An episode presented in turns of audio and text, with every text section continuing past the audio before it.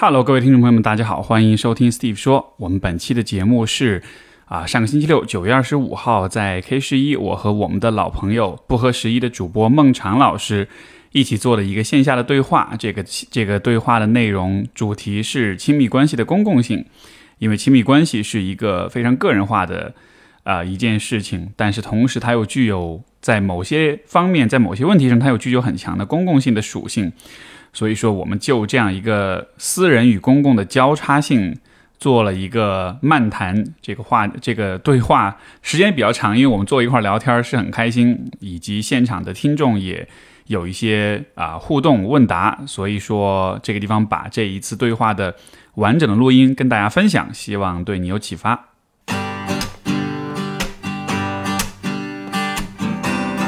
欢迎收听 Steve 说，和我一起拓展意识边界。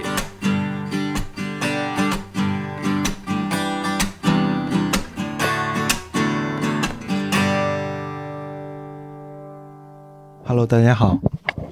呃，感谢大家今天来到这里，因为我我刚听说明天是工作日，因为我们这也无业人群都已经不知道官方时间表是什么了。听说今天是唯一的休息日，然后感谢大家在这唯一的休息日愿意这花时间来到这里，然后听我们俩唠一唠嗑。对，然后我我好像没有在上海做过做过线下，对，或者客场作战。我们要不要先欢迎一下孟尝老师来上海？谢谢谢谢。对，刚呃早上坐飞机过来的，我好像没有在上海做过线下。通常我们我们之前也有做线下，是在北京嘛。然后也一直有朋友说到上海来，所以说这个从北京到上海很紧张，因为你的感觉穿着啊，然后说话 都要很注意，因为在北京土惯了。对，所以说北京也没有像 K 幺幺这么这么 fancy 和精致的这个商场，可能。可能有有一两家吧，但是嗯，没有这么漂亮的地方，所以说，但是但是孟尝老师绝对是我认识的直男当中精致程度就是非常极致的少数几位。你先看看自己，你你是最没有资格说这个话的。今天是因为那个我们今天这个活动开始之前，我也跟这个孟尝就是我们讨论了一下，我们到底要聊什么话题。然后其实我的第一反应是，我其实不知道应该怎么去聊这事儿，因为很多问题我们一思考。你大概会有一个感觉，你的立场或者你的观点是什么样的，对吧？比如说你支不支持同性婚姻啊，或者是你支不支持呃，我不知道，比如说离婚冷静期啊这样的事情。但是说到就是关于亲密关系的这个公共性的这个问题，呃，我一下子没有没有特别明，我也不知道应该怎么想这个问题。所以昨天他在我们的那个微信聊了一下，然后他提了几个点，我就觉得我就意识到说，其实我们今天聊这个话题它很复杂。因为它其实需要被分割成很多具体的子话题，比如说你昨天提到的，比如家暴的问题，对吧？家暴是一个发生在婚姻之内的一个事件，嗯，所以它看上去好像是私人领域的事件，但同时它又有很强的公共性，因为婚姻又是被法律所保护的。呃，这个呃，每个人的人身安全也是被法律所保护，所以这地方就有一个交叉。那很多的在婚姻之内的事情和公共的领域，它都会有这样的交叉，但是这个交叉没有一个明确的界限，就是说，呃，就是这界限它是没有明确的共性的，所以我没法一概而论的说这个界限应该画在什么位置。所以我今天在想这个话题时，我觉得特别麻烦，就是我们真的得 case by case 一个一个具体的话题来去讨论。呃，大概是这样一个感觉，你觉得呢？对，其实这个这个呃，这个标题是一个，这个主题是一个耍小聪明的一个一个说法了。就这个来自于很早之前我们在在一些其他地方讲过，说亲密关系是一个呃最微小的最微小单元的公共实践，因为它涉及到你超出自我之外的跟他人的一种沟通协作或冲突。呃，那你如何如何解决它？如何推进它？如何让让它获得获得稳定和和持续的发展？所以说，它其实是一个跟他者的一个共同协作实践。所以说，它涉及了呃，它它具有了一个公共公共生活的最微小的，因为一对一的公共生活的一个实践，其实未必是一对一对一的，但是一个。最微小的公共生活实践，所以说由这个说法而来，但这其实是一个可以被推翻的题，就是说亲密关系可以毫无公共性，就它其实没有什么公共性，这也是我们想 不好意思想先破再立的一个题，就是说其实很多时候亲密关系是有很强的公共性的，但它的公共性被谈论的不够多。但有有很多时候，亲密关系又毫无公共性，但它毫无公共性的那些亲密关系被谈论的过多。哎，我我先问一下，你会怎么定义或者解释公共性这个概念？公共性这个，当然我们我们不进入太深，说哲学层面的公共性，它公共性就是它带有带有涉及公共的公共的道德利益福祉或公共共同情感的的维度，那包括法律、法律道德，呃，公共的利益福祉以及以及普遍感受的情感，就是公序良俗等等。就是说，它其实是涉及到其他的人，可以这么理解吗？它在某些层面上跟其他人是有关系的。其他人或者说包括这亲密关系内的实践者在内的共同的一种道德或认知、共同情感等等。所以说，当我们说一个公共空间，那它就这个空间的大小和和它的衰败与与进步，可能都涉及到所有人共通的一个利益。因为无论是信息的畅通，可以保证所有人获得 informed 的呃。，informed，，他们可以做出有信息量的决定，可以获得获得充分的信息获知获知等等，这就是涉及公共性了。因为你可以说，哎，这个消息对我来说不重要。比如说，我不炒股，我不炒股，是不是股市的信息的畅通对我没有呃没有影响的？但是没有的，每个点都互相连接起来。对，所以说，那公共性是我们我们或者说我们可以用简单的定义说，这件事情它有公共的边界。它有是踩到和涉及到公共的边界。那回到我刚才说的那句是，呃，我觉得很多事情它的公共性被谈论的不够多。比如说，很多人觉得说，哎，这是家务事。比如说，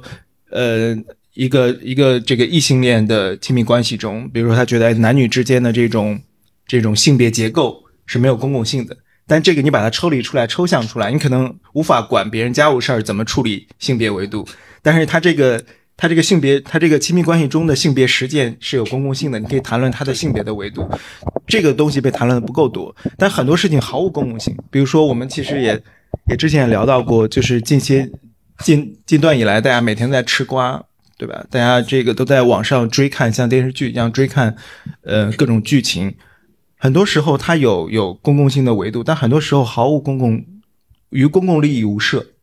就我觉得这个。这个是我个人对于公共场中的一个最大的呃迷惑或者说不满嘛。我其实近几个月已经不看新闻了，就是我是我是做新闻出身的人，就是我我也鼓励大家有些时候就是要把自己好像就是打开飞行模式，就给自己的生活打开飞行模式。你像在飞机和高铁上一样，你是无法被信息 reach 到的。有些时候你错过一些新闻，会发现世界什么都没有变化。所以说，我觉得这其实进入一种新闻疲劳是。也是我个人的一个感受，不知道你。我是觉得，首先就是亲密关系本身是一个很复杂的事情，而我们对于所有的复杂的问题，其实都需要学习，都需要积累，都需要练习，都需要有人指导。所以，我觉得当我们在开始去了解什么是亲密关系，试着去模仿、去呃尝试谈恋爱的时候，那个时候其实公共性就似乎就已经进入到亲密关系里了。就是我们在亲密关系这个很私人的这个。这个这个这个结社或者这个连结当中所做的很多事情，实际上是社会化的结果，是呃情感教育的结果。而这个情感教育本身，它也是算是公，它也算是一个公共的一个范畴的活动，对吧？只是说我们可以去区分，就是这种这种教育的来源是什么？是你的父母，是老师，是社会，是书籍、文学的作品。呃，或者是像今天公众号文章呀，这个吃瓜啊什么，这都算是教育的一部分。所以就好像是从这个意义上来说，人们在亲密关系里的时候，哪怕是你在做最私人的事情的时候，实际上你也并不是完全私人的。你明白我意思吗？就比如说我们是在做，呃，比如说我们是两个人在涉及到，比如跟性有关的事情，这个通常大家都觉得应该是一个非常非常私密的事儿。嗯。但是你在这个其中，是的，对，就你在这其中，你你是怎么去？对吧？你怎么去做的？这个具体的过程有哪些环节？有哪些动作？有哪些表达方式？这一切其实都是习得的，它不是一个，它几乎不是一个天生的东西。所以，呃，我能否在这个意义上说，也许亲密关系是不具有、不那么的具有，就是私人，就是跟公共性相对，就是私人性的。我们觉得它可能是私人，但是可能那个只是一个幻觉而已。你你觉得呢？我抛出一个观点，就是我想试着去往这个方向去想想看。对，我觉得对于实践者而言，他可能很多东西都是私人的，就是，但是当一件事情成为一种观察、呃凝视或者说研究的客体的时候，它具备了很多，比如说抽象而言，举例举例说，大家怎么日常谈恋爱，比如说这单你买单还是我买单，这个对于实践者来说毫无公共性，并且任何的他人也没有权权利去评判这一对。说，哎，他们做的如何不对？因为生活不是真人秀，就生活不是一个不是一个综艺，大家每天在观看别人的真人秀。但是如果一个研究研究者或你试图观察一个现象，你说，哎，在城市里现在 A A 制是不是变得越来越多？这就是一个公共话题，就是一个公共的研究话题。你你所有的这些每个人的实践都可能成为一个研究对象了。那所以，哎，所以你的前提是说，呃，所就是好像你的对于公共性的理解是说，这个行为对于未来。当下或者未来会有影响，这个才能够体现出它的公共性。如果这个是这个行为本身就是，因为我刚才讲的实际上是是在我时间维度上是在过去，就它过去受到了比如说教育和文化的影响，但是你认为这个是和公共性是没有没有关系的，是吗？是有关系的。比如说你刚刚提到那个，我正好说到你刚刚提到那个，比如说性，OK，就是很多人说性就是父权制，就是我们大家所熟悉的这种性生活，它本身就有很强的。父权制的痕迹，这是大家就是大家无论在实践中，还是说我们对它理解中，这是一直以来受到批评的一个度。这肯定是有公共公共性的。但你说一个具体的一个 couple，他如何进行他的实践？你比这个的确是无人不会有一个生活警察，嗯，站在他们的卧室旁边去进行评判和围观，就是这这是他们的私密空间。但是当我们说的一个抽象的。都市中的或现代的性本身，它是不是有父权的痕迹？在这个话题是是公共话题，但与此同时，还有一些私人生活的外溢，比如说我们刚才聊到说说家暴，为什么很多时候其实我们在一个最传统的观念中，大家认为说这是家务事，包括你。呃，报警很多时候也会觉得说这是私事。之前之前在荷兰的时候，我们采访那个去采访那个安全屋，就是家暴受害者会有那个安全屋。其实很多时候大家会觉得说当事人的意愿，就比如说受害者的意愿，可能就决定了，呃，就是公权力如何处理处理这个家暴案例。但很多时候，受受害者本人的意愿也要放在一个更宏观的。利益中，就是受害者可能不知道什么是对自己最有益的利益，就这个边界是很有意思的探讨。也就是说，受害者说：“我感觉到安全了，我可以回到我原来那个家庭中去。”因为他们安全屋其实就像一个一个一个酒店一样，然后你可以有一个自己的房间住在那儿，那就是你可以安全的逃离原有让你感觉到不安全和有威胁的生活环境。然后那是当然是公共公共资金支持的一个地方，但有些时候。你你会觉得说，哎，我感觉一个月过去了，我可以回家了。但这时候他们还要上门走访那那位施暴者，他们还要走访你的朋友和邻居，确保你对你自己状态的评估是符合整个对你来说更安全的情况，他们才会让你，他们觉得觉得说你才可以回去。当然了，如果你强行回去，在安全屋住了第一第一天之后，第二天逃回家了。这个没有办法，这是你的自由，没有人能够限制你的自由。但是他们会建议你说：“哦，我们评估了一下风险，仍然处于 B，你还是不要回到自己的。”所以说，你说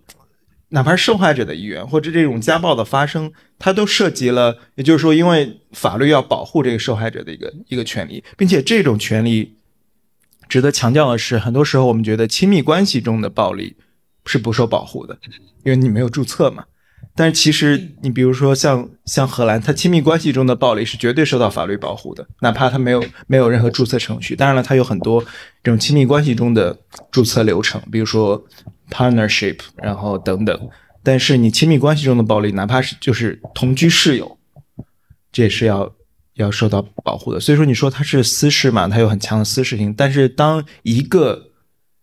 一个一个因素一个 factor 发生的时候，比如说暴力发生的时候，你就把这个私事儿推向了推向了公共的维度。这时候，公共的法律、道德、共同情感就要来干涉这件事情。所以，所以就好像是公共的这个眼光和关注，他会应该关注哪些话题？这个其实是一个非常武断和非常模糊的一个界定。就是说，有些问题，比如像家暴，这个是法律上会保护的，但是是不是就是说，不是不是所有的？呃，亲密关系中的呃行为或者现象都一定是会受到这种关注的。就换句话说，这个边界还是比较 arbitrary，是比较呃怎么说呢？是是有点随机性，或者是有一点这种人为性的，就我可以这么理解吗？我觉得，我觉得还有舆论。我们其实很多时候看到，这是我我看到这个题的时候想说的，就进来，因为我我最近已经很少用社交媒体了嘛，我也很少发言。但是看到，其实看到进来这个新闻中的很多，我觉得有意思的一点是，问题的复杂度在于，就是我觉得大家当能够进行一个理性沟通的前提是承认复杂度，就是承认一个问题可以有十种解读的方式，承认。一个问题不是百分之百的黑，也不是百分之百的白，并且当这个托尼朱特有句话说，呃，这句话很难，这听上去很简单。说，他说，当事实改变之后，我的观点也随之改变。嗯嗯，就是他不介意随时修正自己的观点，当他看到新的事实出现的时候。嗯，但这个东西非常困难，就是大家好像在探讨，当一件事情进入公共视野、公共舆论之后，大家就先选了一个一个选边。就先选就先选边站了，就说我的这个我的你的这个立场是立场是什么？因为现在社交媒体的这种传播性，就是说它其实是鼓励你先选边的，因为这样子的话，你就更容易去获得同边的同一阵营的人的一种回应跟一种认同，就好像是大家都是观点先行，而不是讨论跟对话先行的。对，并且还有一种心理，我觉得这种可以你跟我们。帮大家来分析一下，就我觉得这有一种心理是，他所想要探究。当我们一件事情进入公共舆论之后，大家说等坐等反转啊，等等这些心理背后，其实等反转也不是一种求求真务实的一种一种态度，它是一种阴谋论的一种东西。但是我觉得这种心理背后还有一种是，他永远站在赢的一边，因为当你坚定自己站的那个那个 stand 是正确的话，你无论事实。是什么，你都站在赢的一边，因为你自己宣布胜利了，对吗？就是你永远会站在这件事实判断的正确的那一边。所以说，我说为什么难，就是当事实出现之后，我的观点随之改变，这件事情如此之难，就是你要随时要推翻自己，就是你会发现，哎，我出现，我对这个事实有了新的变化之后，我就我就毫无没有任何顾忌的就觉得我可以自己打脸，然后我我觉得我之前的判断出现了错误，这个其实很难的，大多数人都是说我咬死一个。一个立场之后就不败之地，因为我自己宣布胜利，出现什么我就说，哎，对方出现那个阴谋论，嗯，就是这种造成这种理性说理和思辨的困难之处，就在于，就是人们只想寻你刚才说的一种一种确定感、安全感，还有我永远是正确的，站在赢的一边的这种心理。那我们立道理和真正的事情的复杂的。一些面向就会非常远，或者说基本没有希望去探求。所以说，我觉得承认复杂，承认事情非常复杂，就是你问我一个事情我怎么看，就一句话说不清楚。就是我觉得所有的事情都是这样的。比如说，所以我们今儿才在坐在这儿哔哩吧啦的说。对，比如说我们最近看到的一些事情，我们说我们说亲密关系有很多公共的维度，比如说家暴是个太经典的例子。这个我想就大家没有什么。没有什么辩论的空间，大家都觉得他有，他需要有公共的介入。如果没有外力的介入的话，它不是一个纯粹的私事儿。说你当街打老婆或者什么这种事情，大家觉得它是一己家务事儿什么的。我觉得现在观念的进步，大家对此都没有什么异议了。但还有很多的很多的事物，大家觉得无论是它是它是私事儿，还是说一些纯粹的私事儿，大家觉得有公共。比如我经常在一些，因为我在被拉进很多各种各样的微信群里面，就有些我退了，有些没来得及退。但有些时候我经常会看到。一个就是微信群中出现那种网络上流传的截图和嗯和聊天记录，就他们就可能发生在比如说湖北省、四四川省或北京或上海某一个两个正常的工作白领之间，然后他可能是比如说那个那个那个男那个男生可能具有某种公职，这种公职不不是公务员那种。权力那种公职，他可能就是在一个国企或一个大厂上班，然后别人说，哎，这个人其实是个渣男，是个坏人什么的。坦白讲，我我对于就是当我看到如果是一个我认识的人把这样的，就是一般大家都知道那种合并转发，就是你，就一般这里面的东西都不值一看，就是一般这种合并转发说就是各种截图加叹号这种东西，我觉得我个人对我我个人觉得我们是。我们是无法制止这样的现象的。但其实最好的是你知道这种，但是这种东西大家就会忍不住点开。对，但是但是有意思的是，通常这种这种东西基本上没啥公共性，就尤其是涉及到他人生活的时候，所以说这就涉及到另一个维度，就是说我们说公众公共人物是不是有一些让渡出去的隐私权？Of course，这是肯定的，就是说作为公共人物有一些有一些隐私上的代价，就是有一些暴露的。代价和风险，但是这仍然是有度的，因为我们知道这这是个没有答案的。比如说，呃，所有的这个 O.G. 辛普森等等，Michael Jackson 这些人，他们跟媒体的关系，包括马拉多纳，就包括跟欧美媒体，长久以来这是一个就公众人物跟媒体之间的这种拉扯的关系，其实一直是一个经典话题。就他没有一个答案，那个边界在哪里？我们我们真的想知道他吃什么、开什么车吗？等等。但是我觉得很多时候，这种普通人，就他没有任何。公共的形象、权利、话语权利、文化权利，对，就是在座每一个朋友，你在比如说谈恋爱的时候，或者你的婚姻的生活，也许你和你的朋友或者是你的伴侣，你们的某一个微信的聊天的记录，然后有一天也许就会被转发出去，然后你就会莫名其妙的发现，你 somehow 你成了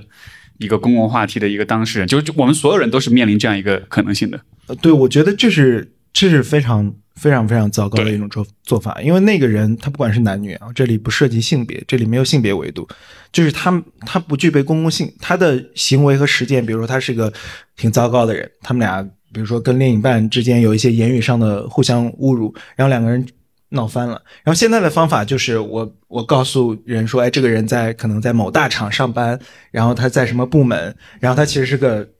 渣男或者什么之类，我觉得这是非常糟糕的。就从任何维度来说都是非常糟糕。他其实是用呃，就是社交媒体的这种力量去做一个 leverage，做一个杠杆，去就如果比如说我是在弱势的一方，或者我感觉我被伤害了，嗯，我本能的想要利用这种曝光来为我自己获得一些筹码，获得一些杠杆，就好像是以这种方式去伤害或者去报复、去威胁对方这样的。就这个从这个角度上来说，好像这又是一个。就我不知道，比如说，如果我是某一个事情的受害者的话，我没有投诉无门，对吧？然后我其他的方式都走不通的情况下，我觉得出于人性，可能还是会这么去做的。就我能理解这种怎么说这种动机吧。就在你别无选择的情况下，我觉得在我觉得在前互联网时代，你可以知道这个，大家知道，我其实很怀念前互联网时代。比如说，你跟谁产生纠纷，比如说要分手了，然后对方的朋友或闺蜜去把你骂一顿。我觉得这非常的天真和和纯粹，这样一种状态。那那会儿是主要是去单位或者写举报信，是那种。对对对，你写举报信，然后我我希望你这个，比如说我我闹到众人众人皆知，这种事情总是有的。对。然后说你你做出一些不好的不好的行动或事件，然后但是但是这种即使那种时候，除了单位的，比如说，当然我觉得我们在以前的这种熟人社会中，你是不可能不闹的，整个单位都知道了。但其实正常的。你你真正比较体面的一个方式，就是基本上单位领导也不会会把这件事情放在一个很小的范围内，因为他他知道一个一个现代人知道他的同事都没有什么权限去知道这件事的，嗯，因为一是侵占大家的这种这种时间，二是就是我是没有义务去接收这样的信息，所以说我觉得现在已经进入一个，但是这些事情你又没有办法去很好的阐释清楚，因为好因为有一些东西涉及重大的公共利益的。比如说涉及权利的权利的侵犯，比如说呃前段时间最劲爆的这个，就是最最严重的这个呃吴某凡的事情，就这些事情，你你说他他有没有公共性？当然有，因为它涉及它涉及法律基本的权利侵害。但是两个个体之间的纠纷有多大程度上公共性？但是因为现在我们无法估量舆论的范畴，它可以瞬间让一个人社死。他甚至要离开原有的居住地、原有的工作单位，就这个力量是无法评估的。所以说，所以说，我觉得现在我们进入一个普通人的明星的瓜也吃，普通人的瓜也吃的一个时代，其实是，就是我们不知道这个狂飙的这个巨兽在往哪里走。所以说，但真正重要的问题没有被很好的讨论，这些声音还会压制、压掉那些原本真正重要的话题，可能真正有涉及公共性、涉及权利。和权益本身的事件，于是一些吃瓜的事情，所以说我觉得，就是大家没有办法制止这样的事情，但其实对自己的一个要求就是不吃瓜，特别难，我觉得，就是会吃吗？我没有兴趣，但是我我说难是因为呃，我觉得因为人的很根本的一个需要，作为社会性的动物，我们对于吃瓜这件事情是，呃，我觉得某种程度上，它它是我们甚至可以说它是一个写在我们基因当中的一种天性跟习惯。因为你在一个群体当中，呃，对于人的社会关系来说，最重要的事情就是信任，就是我们非常非常在意我们和身边人的这种信任度。而怎么去建立信任呢？那你就是去通过吃瓜。呃，不一定是说是那种很私人的事情，但就是说你需要不断的去和他人进行各种信息交换，嗯，呃，以以这样的方式来，呃，就是来确认身边的这些人是他们的行为、他们的动机、他们的想法是我了解、我可以预测的，就这个是我们获得社交的安全感的一个非常基本的策略策略。但是我觉得现代社会的很多的问题其实都是在于一个。一个一个不匹配的问题，就是我们的原始的大脑和今天的信息传播的手段之间产生一个不匹配。在没有比如说没有社交媒体之前，比如说人们的呃这个呃这种信息的交换，它主要是通过大量的对话、面对面的说话来来来完成。然后你通过这样的方式和身边的人建立起了信任，那这个需求就解决了。但是今天的方式是我们需要大量的通过，比如说朋友圈去了解一个人，去和一个人进行交流，但是。朋友圈的这个呈现形式本身，它又是很有选择性的，所以结果就造成今天虽然我们也跟身边很多人有很多的交流，不管是发朋友圈也好，是这个发微博也好，甚至是发微信也好，但是我们对这个人的了解，那个那个那个信任其实是是非常片面的了解的，是非常呃这个不完整的。然后这个时候我们会觉得好像这个信任感建立起来，好像我是知道这个人的，但是你像比如说网友奔现，线上聊得很好，一见面之后发现。啊，原来是原来这个人还挺挺挺，我还挺挺不喜欢的，就会有这样的情况发生。所以我是觉得，今天我们面临的好多问题，都是我们本来的那个很底层的心理需要，它被用一个不够完善，或者说一个一个工具化的方式去满足，结果就是，我觉得今天很多人就会觉得，好像我跟别人的关系只能走到这一层，但实际上并不是，实际上你只是你们的关系的那种局限，只是被比如说信息。技术或者是传播手段给限制了而已，所以就所以就这个问题就很难。就是我在看到这种，比如说吃瓜也好，或者是这种名人明星的这种事件，或者普通人的事件，就是这个我的态度就非常非常矛盾。就是一方面，我其实真的能理解人们为什么想要知道很多事情，对吧？比如说你去看到一个陌生人，他的啊两口子撕逼了或者出轨了什么的。你会有好奇，就这个好奇心本身，我其实不不觉得它是一个错误的事情，它其实就是人很本能的那种啊那种反应。但是今天的手段，信息传播的手段，确实是打破了就是一些很基本的啊对于边界、对于隐私的一些尊重吧。所以这个事儿，就我的我的感觉是非常非常矛盾的。嗯，对，我觉得我觉得现代人活得太长了，还是就是就是大家大家这个。就是一种一种本质的无聊，我觉得弥漫在就是我们的都市生活中。我觉得大家很多时候就是我不知道，比如说我有些时候坐坐滴滴，就是打车，我发现每到一个红灯路口，师傅都会刷三条抖音。然后就是我在想，他那个时候不能看到看着那个红灯，然后做一些冥想嘛？就就从他。长期驾驶的这种疲劳中缓解一下，因为我坐在后座就在冥就在睡觉，昏昏欲睡，我什么也不想看，但就他就很勤奋要刷三条抖音。我觉得就是大家这种如何打发时间，如何处置自己的生活的这种，呃，在当代好像，嗯，不不自觉的，就之前大家会留给大量的留白，比如说坐在家里无所事事，就坐在那儿可能听一会儿 Steve 的播客，然后听。十五分钟觉得没意思，关了，对吧？然后或觉得很好听，然后听完，然后再坐在那儿，坐在沙发上，然后就待着。对，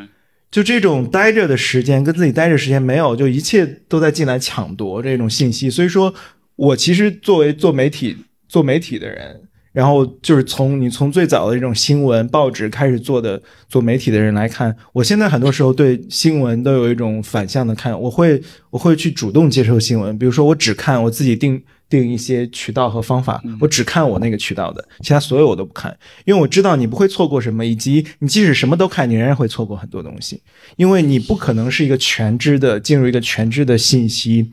呃，信息的。我不知道，就你不可能进入一个全知全能的说世界上在发生什么，你只能有选择的说知道我想要呃我想要关注某一个议题，我想要关注某一个某一个媒体某一个渠道的某某个事情的关注，于是你大概自己定制，这叫这应该是方可成老师最早提出的媒体食谱，就你给自己定一个你每天吃什么，这跟你自己今天要吃什么饭一样，定一个自己的媒体食谱，这样的话我觉得就不会浪费在一些那些突然冲过来的一些信息度，因为就像。就我觉得那也是另一种奶嘴乐，就是大家让你感觉很开心在看连续剧。我我觉得要做到你说这点是需要非常高度的这个自觉跟自省的，而且也需要很强的这种信息筛选的这种能力。所以说。我们才要做这些，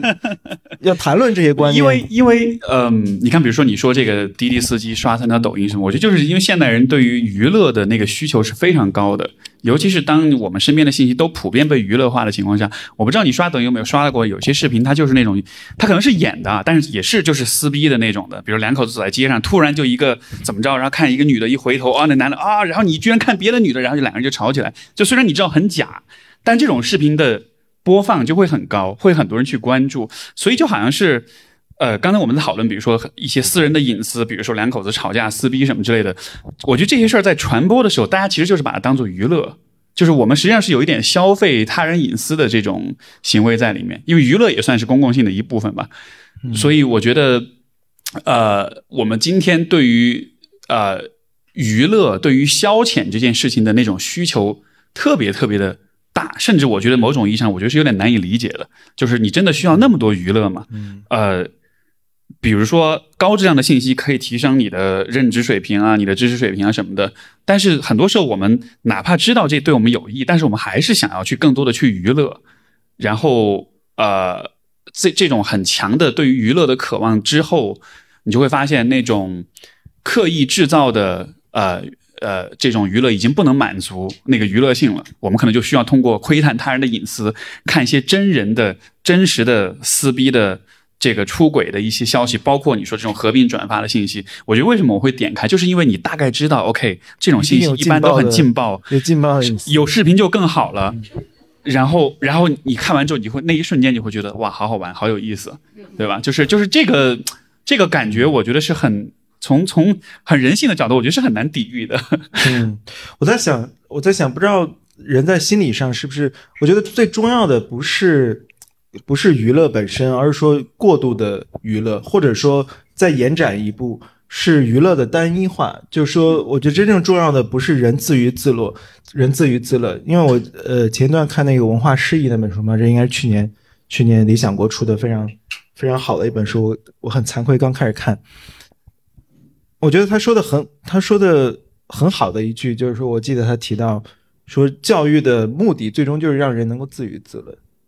就是你能够让自己开心的待着。所以说，我觉得娱乐本身是没有任何原罪的，问题在于娱乐的定义是什么。现在的娱乐不是大家给自己自娱自乐，自己给自己安排一个让自己开心的东西，而是说大家的娱乐都被定义了，你只能。或以这样一种方式娱乐，或大家当想到娱乐和放松的时候，只有那一两种方式，只有快速的，然后高节奏的，甚至倍速的视频，对吧？我我看那个他们发那个脱口秀都倍速了，就是我觉得就是很奇怪，你可以不看，对吧？最最近好像抖音也上线了倍速播放的功能，对对，就是我可以理解大家听听我的播客倍速，因为你的确有很多，那就听不清楚了好吗？昨天跟一个朋友嗯朋友吃饭，他说他一般听东西都是。都是三倍速，但听自己认识的人的播客会两倍速，这是对友谊的尊重。对，就是我觉得，我觉得最主要的就是说，我们如何定义娱乐？嗯，因为大家自娱自乐，很多时候有些人就喜欢待着散步、钓鱼，对吗？或我就自己自己翻一些东西，看看书，就大家有。一千万种让自己感到开心的方式，但是不是大家都已经忘记了去寻找自己的那一个让自己开心的方式呢？因为当你想到娱乐的时候，就说我要看一个秀，我要看呃网上有人发的爆料，就是我要打开手机刷一刷一些东西。这个你觉得是不是又会跟城市生活有关系？我们在我觉得就是上海，我觉得就是奶嘴乐体质，对，就是一个一个奶嘴乐的现代社会。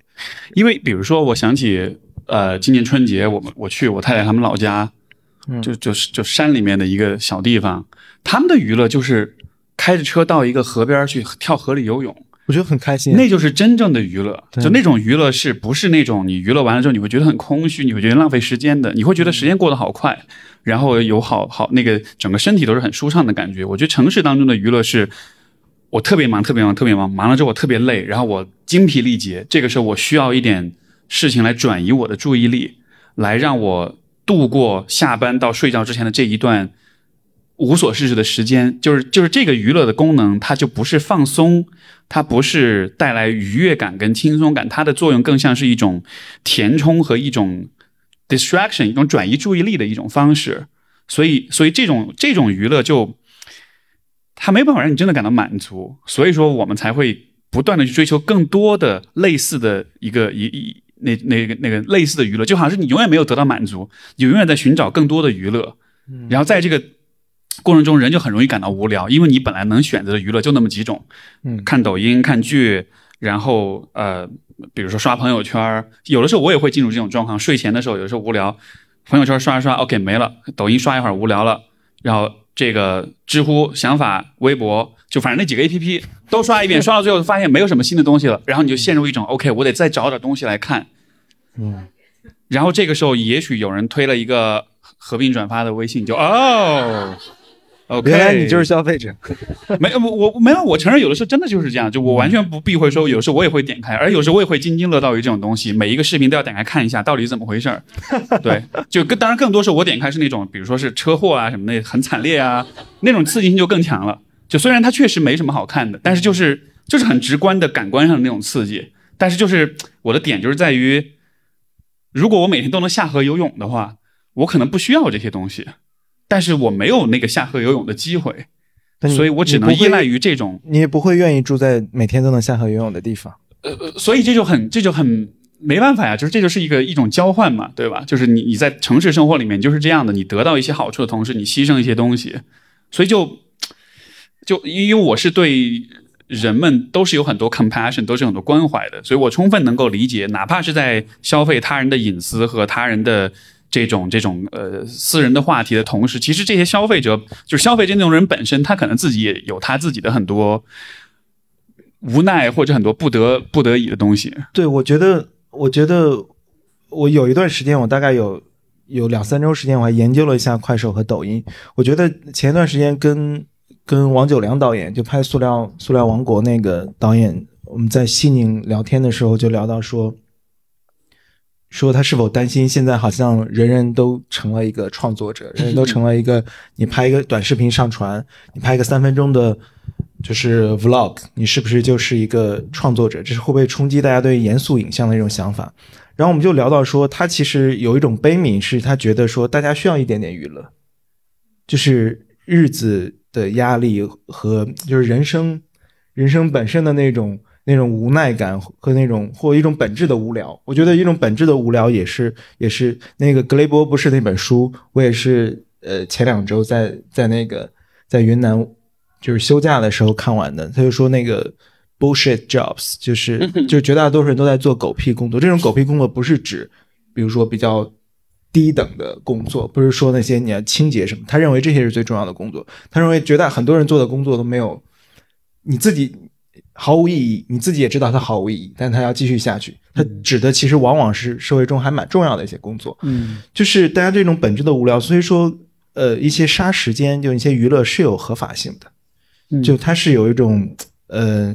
一种缓解、一种舒缓、一种逃离的一种一种东西。尤其像那种网上吃瓜这种事儿，就是我觉得它的对于时杀时间的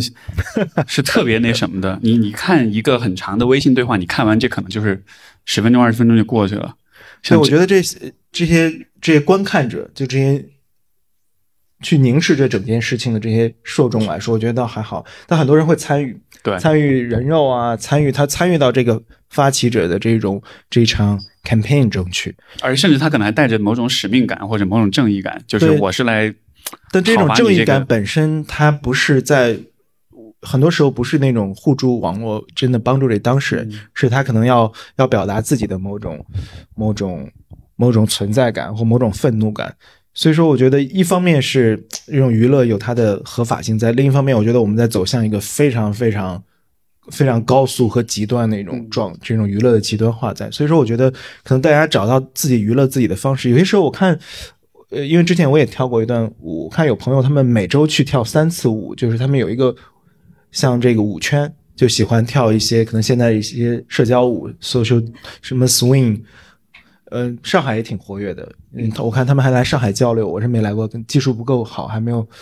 还没有赢得来去异地交流的 机会，就他们五圈就每周去三四次，下班就去，就那是一种他们音乐一起就很快乐那种方式。我觉得这比刷 这些平台好多了，就是他们真的很开心，然后出一身汗，跟大家跳完舞之后吃个烧烤回家，第二天继续去上班。包括这种就是娱乐跟工作被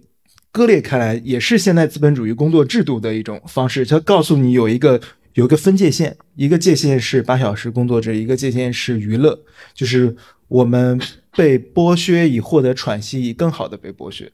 就是这样一这样一整套，大家自自己的生活是被割裂开来的这样一种逻辑，其实像一个陀螺一样，大家在转。所以说，你说这时候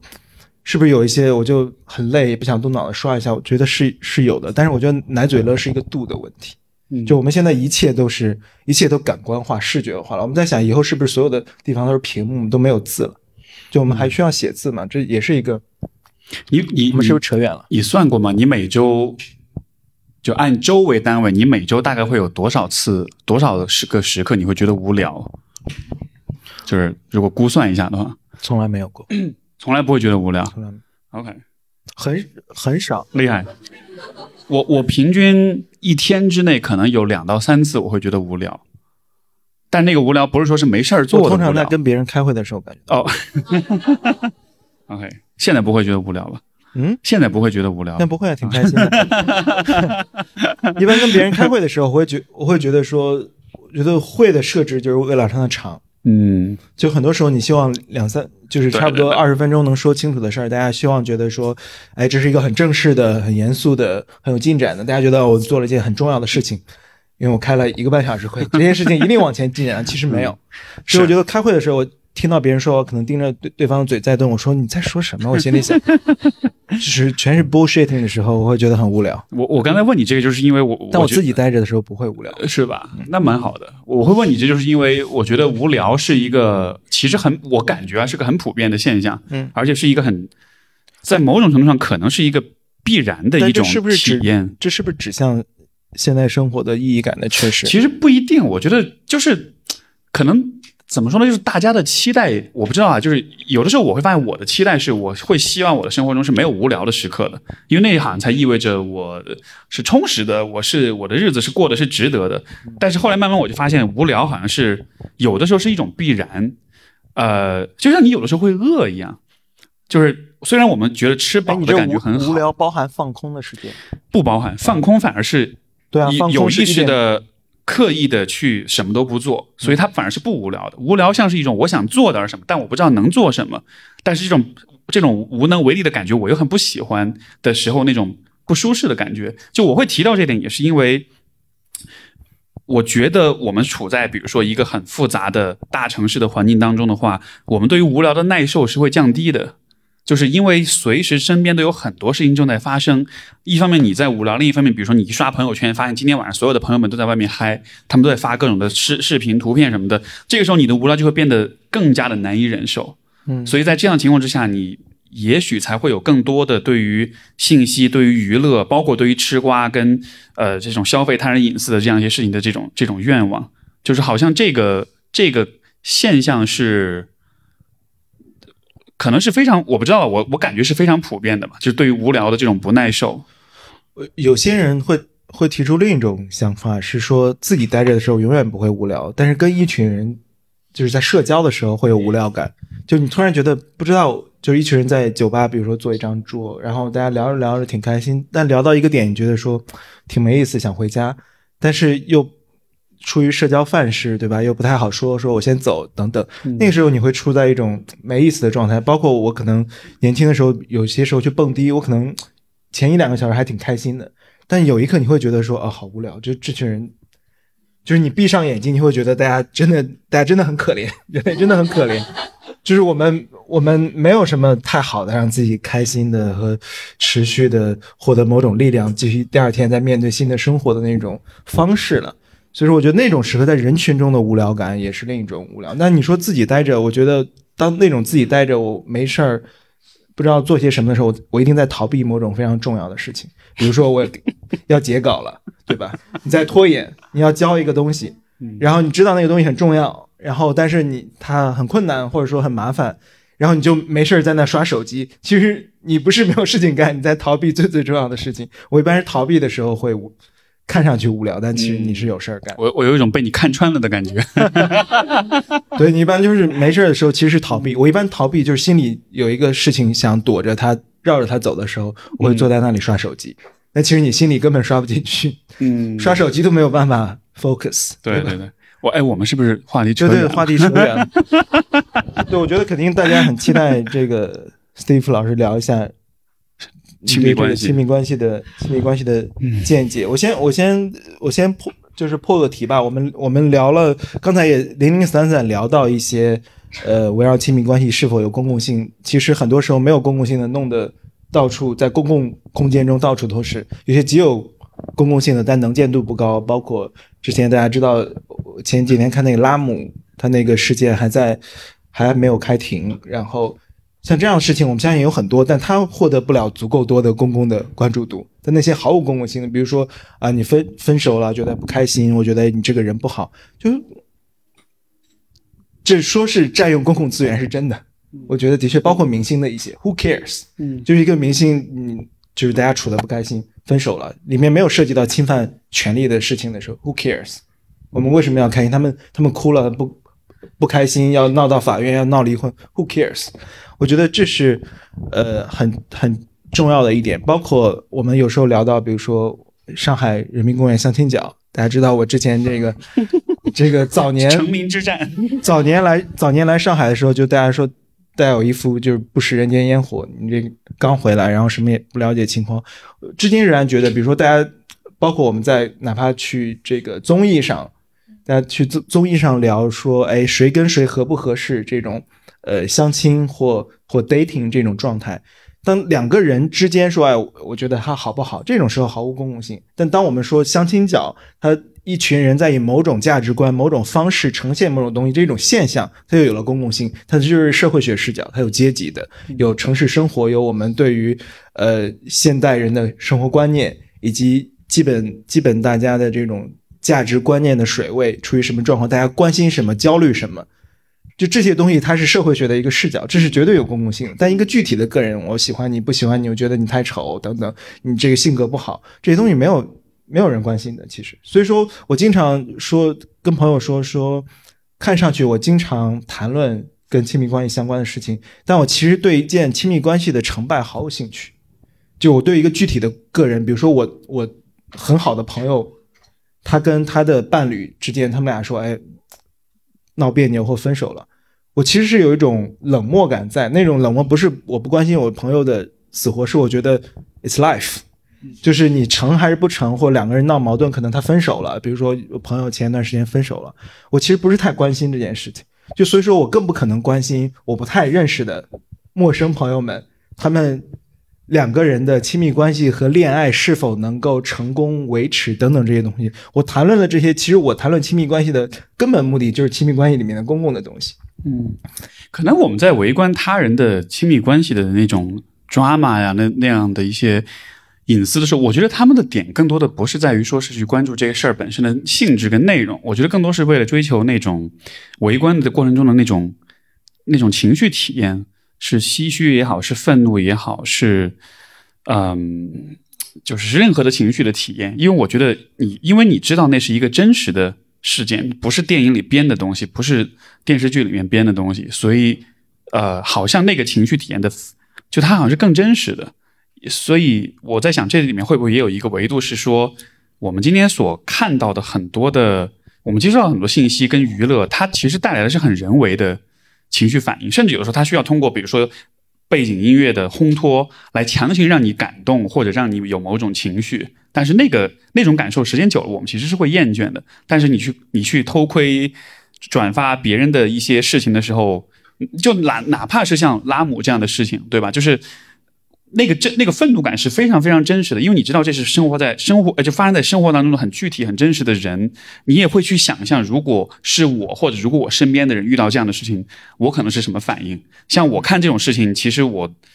我我有意无意在做一件事情，我就会把自己放进去，然后有的时候真的就会气的不行那种。因为我想，比如说有人这样对我对我的伴侣这样做的话，我我就会想象，OK，我要做哪些事情，我要怎么去报复这个人，我要怎么去把他打头破血流，或者是你知道，就是会陷入一系列这种这种这种模拟当中，就好像是人的那个看故事的时候，他的那个嗨点主要不是在于这事儿本身，而是你脑子里面自己的模拟，你的那个对未来的那种想象能力。如果你的自我编剧的能力又很强的话，你真的会想象一个非常完整的故事。然后我觉得那个可能是特别棒的一种 一种，就是特别生动的一种体验嗯，对我们我们刚才说了一下这个，就是围观他人的生活或围观一种呃有公共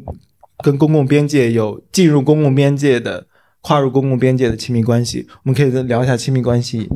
本身的，因为我们之前也聊过，也聊过挺多了。比如说一个好的亲密关系事件，以及糟糕的亲密关系事件。坦白讲，我我一直有个好奇，就是，但是我又不知道的，不知道大家是怎么想的。其实就是按照现在的这种舆论趋势，就近两年性别观念的洗礼和进步，就是按照我们在舆论场中看到的，以及大家平时习得的性别观念，我非常好奇对于。呃，女性来说，她按照舆论场中的这一套话语和观念去看的话，在现实生活中怎么，就是你是没有办法不对生活失望的。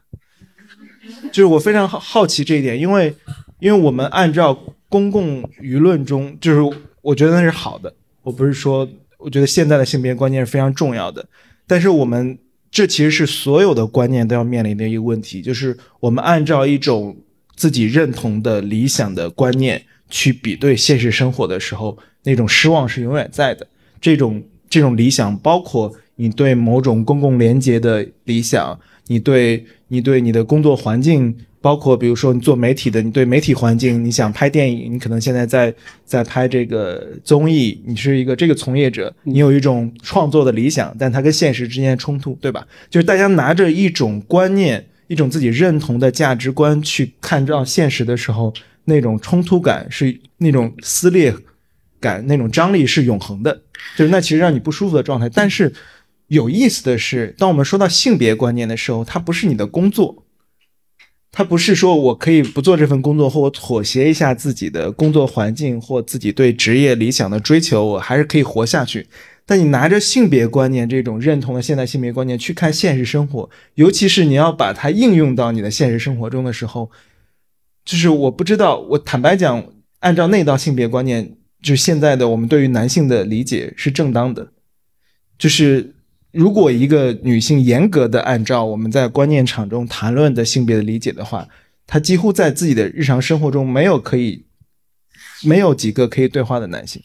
我觉得这个是因为观念，我非常好奇这一点。不是，就是说，因为我觉得观念只是，其实只是呃冰山一角。我觉得对于人的心理来说，或者对于亲密关系来说，你看一个人的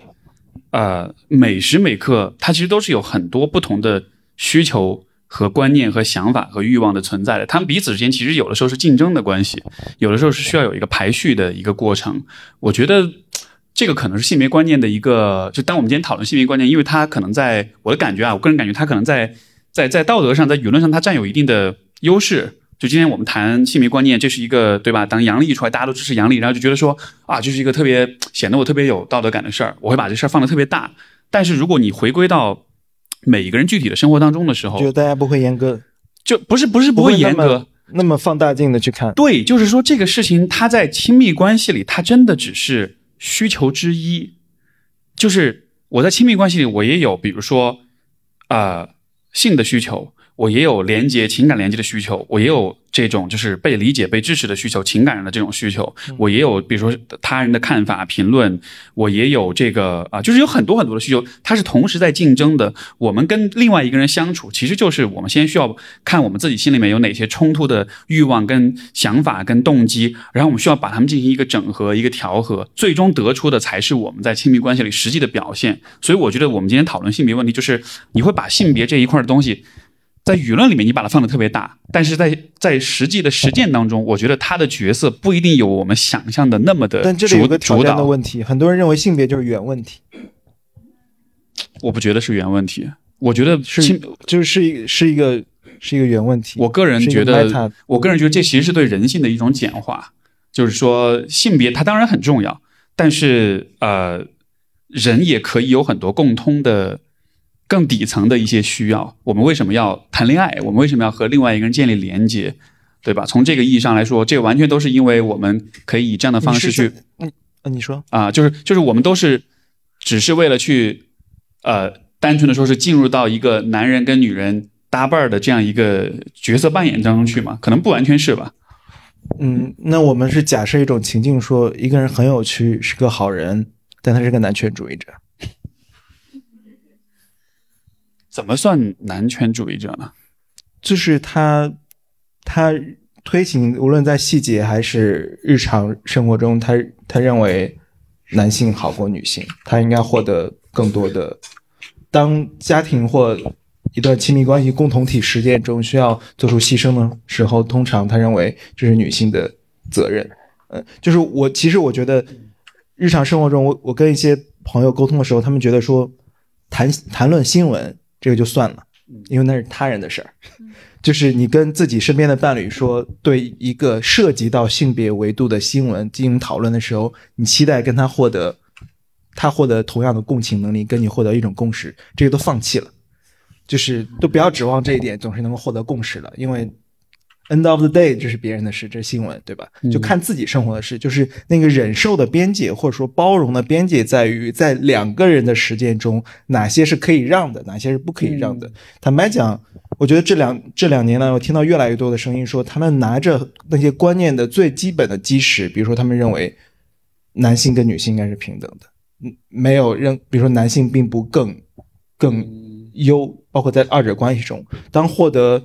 有冲突，有这种呃需要抵达共识的时候，双方是一种协商的状态，然后双方都无论是精神、呃经济等等一切自主，然后在涉及到人生二人之间的重大决定的时候是协商的，没有任何一个必须和不得不的一种状态。就是如果把底线画在这儿的话。很多人表示看看自己男朋友都不行。哎，这个我觉得其实这就是一个很好的公共，呃，就是就是亲密关系和公共性之间一个界限的划定的问题。就是比如说像你说的，OK，我们今天有一些特定的一些性别观念，比如说应该平等或者什么的。然后我觉得一方面就是人，他一方面对对外他是在接受这些观念的影响，另一方面我们在关系当中也会以我们自己认为合适的方式去，呃，去运营这个关系。我具具体来说，比如说你说到男女平等的问题，对吧？那这是否意味着两个人在关系里，我们所有的支出都要 A A 制？我们的这个家务的分配是一定要是，就是就是就是这当中有很多的需要去商讨、需要去讨论的一些问题。比如说我自己的这个呃关系为例，就是在我们家的话，其实从来都不会追求，比如说钱上面要平等，而且甚至很多时候我会。付付支出的更多一些，哪怕其实我太太她可能比我赚的更多，哦，真的吗？现在现在是现在是她现在是 事业发展很好，呃，但是我的点就是在于，你看，其实从一开始的时候，我反而是有点带着现代的性别观念进入到这个关系里的，我会觉得我希望两个人是比较平等，然后当我花钱更多的时候，我反倒会觉得，哎，不对吧？我觉得应该是我们应该是平等的来对待彼此，但是后来慢慢的我就发现。其实我们俩相处，慢慢的就会产生出一套自己的逻辑。这套逻辑其实不建立在任何的观念之上。我们的这套逻辑不一定能符合到某种外部的标准或者观念，但是慢慢的，它会靠向一个我们都比较舒适和能接受的一个状态。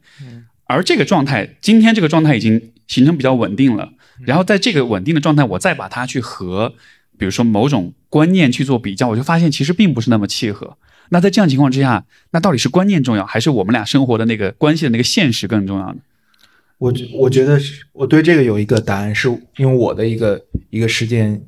实践经验。我觉得，我觉得大的观念上原则重要，就是就我刚才说的一些底线的东西。就比如说你们俩实实践出来的这一套关系，如果严格按照观念去看，可能不是不是说一个完美的性别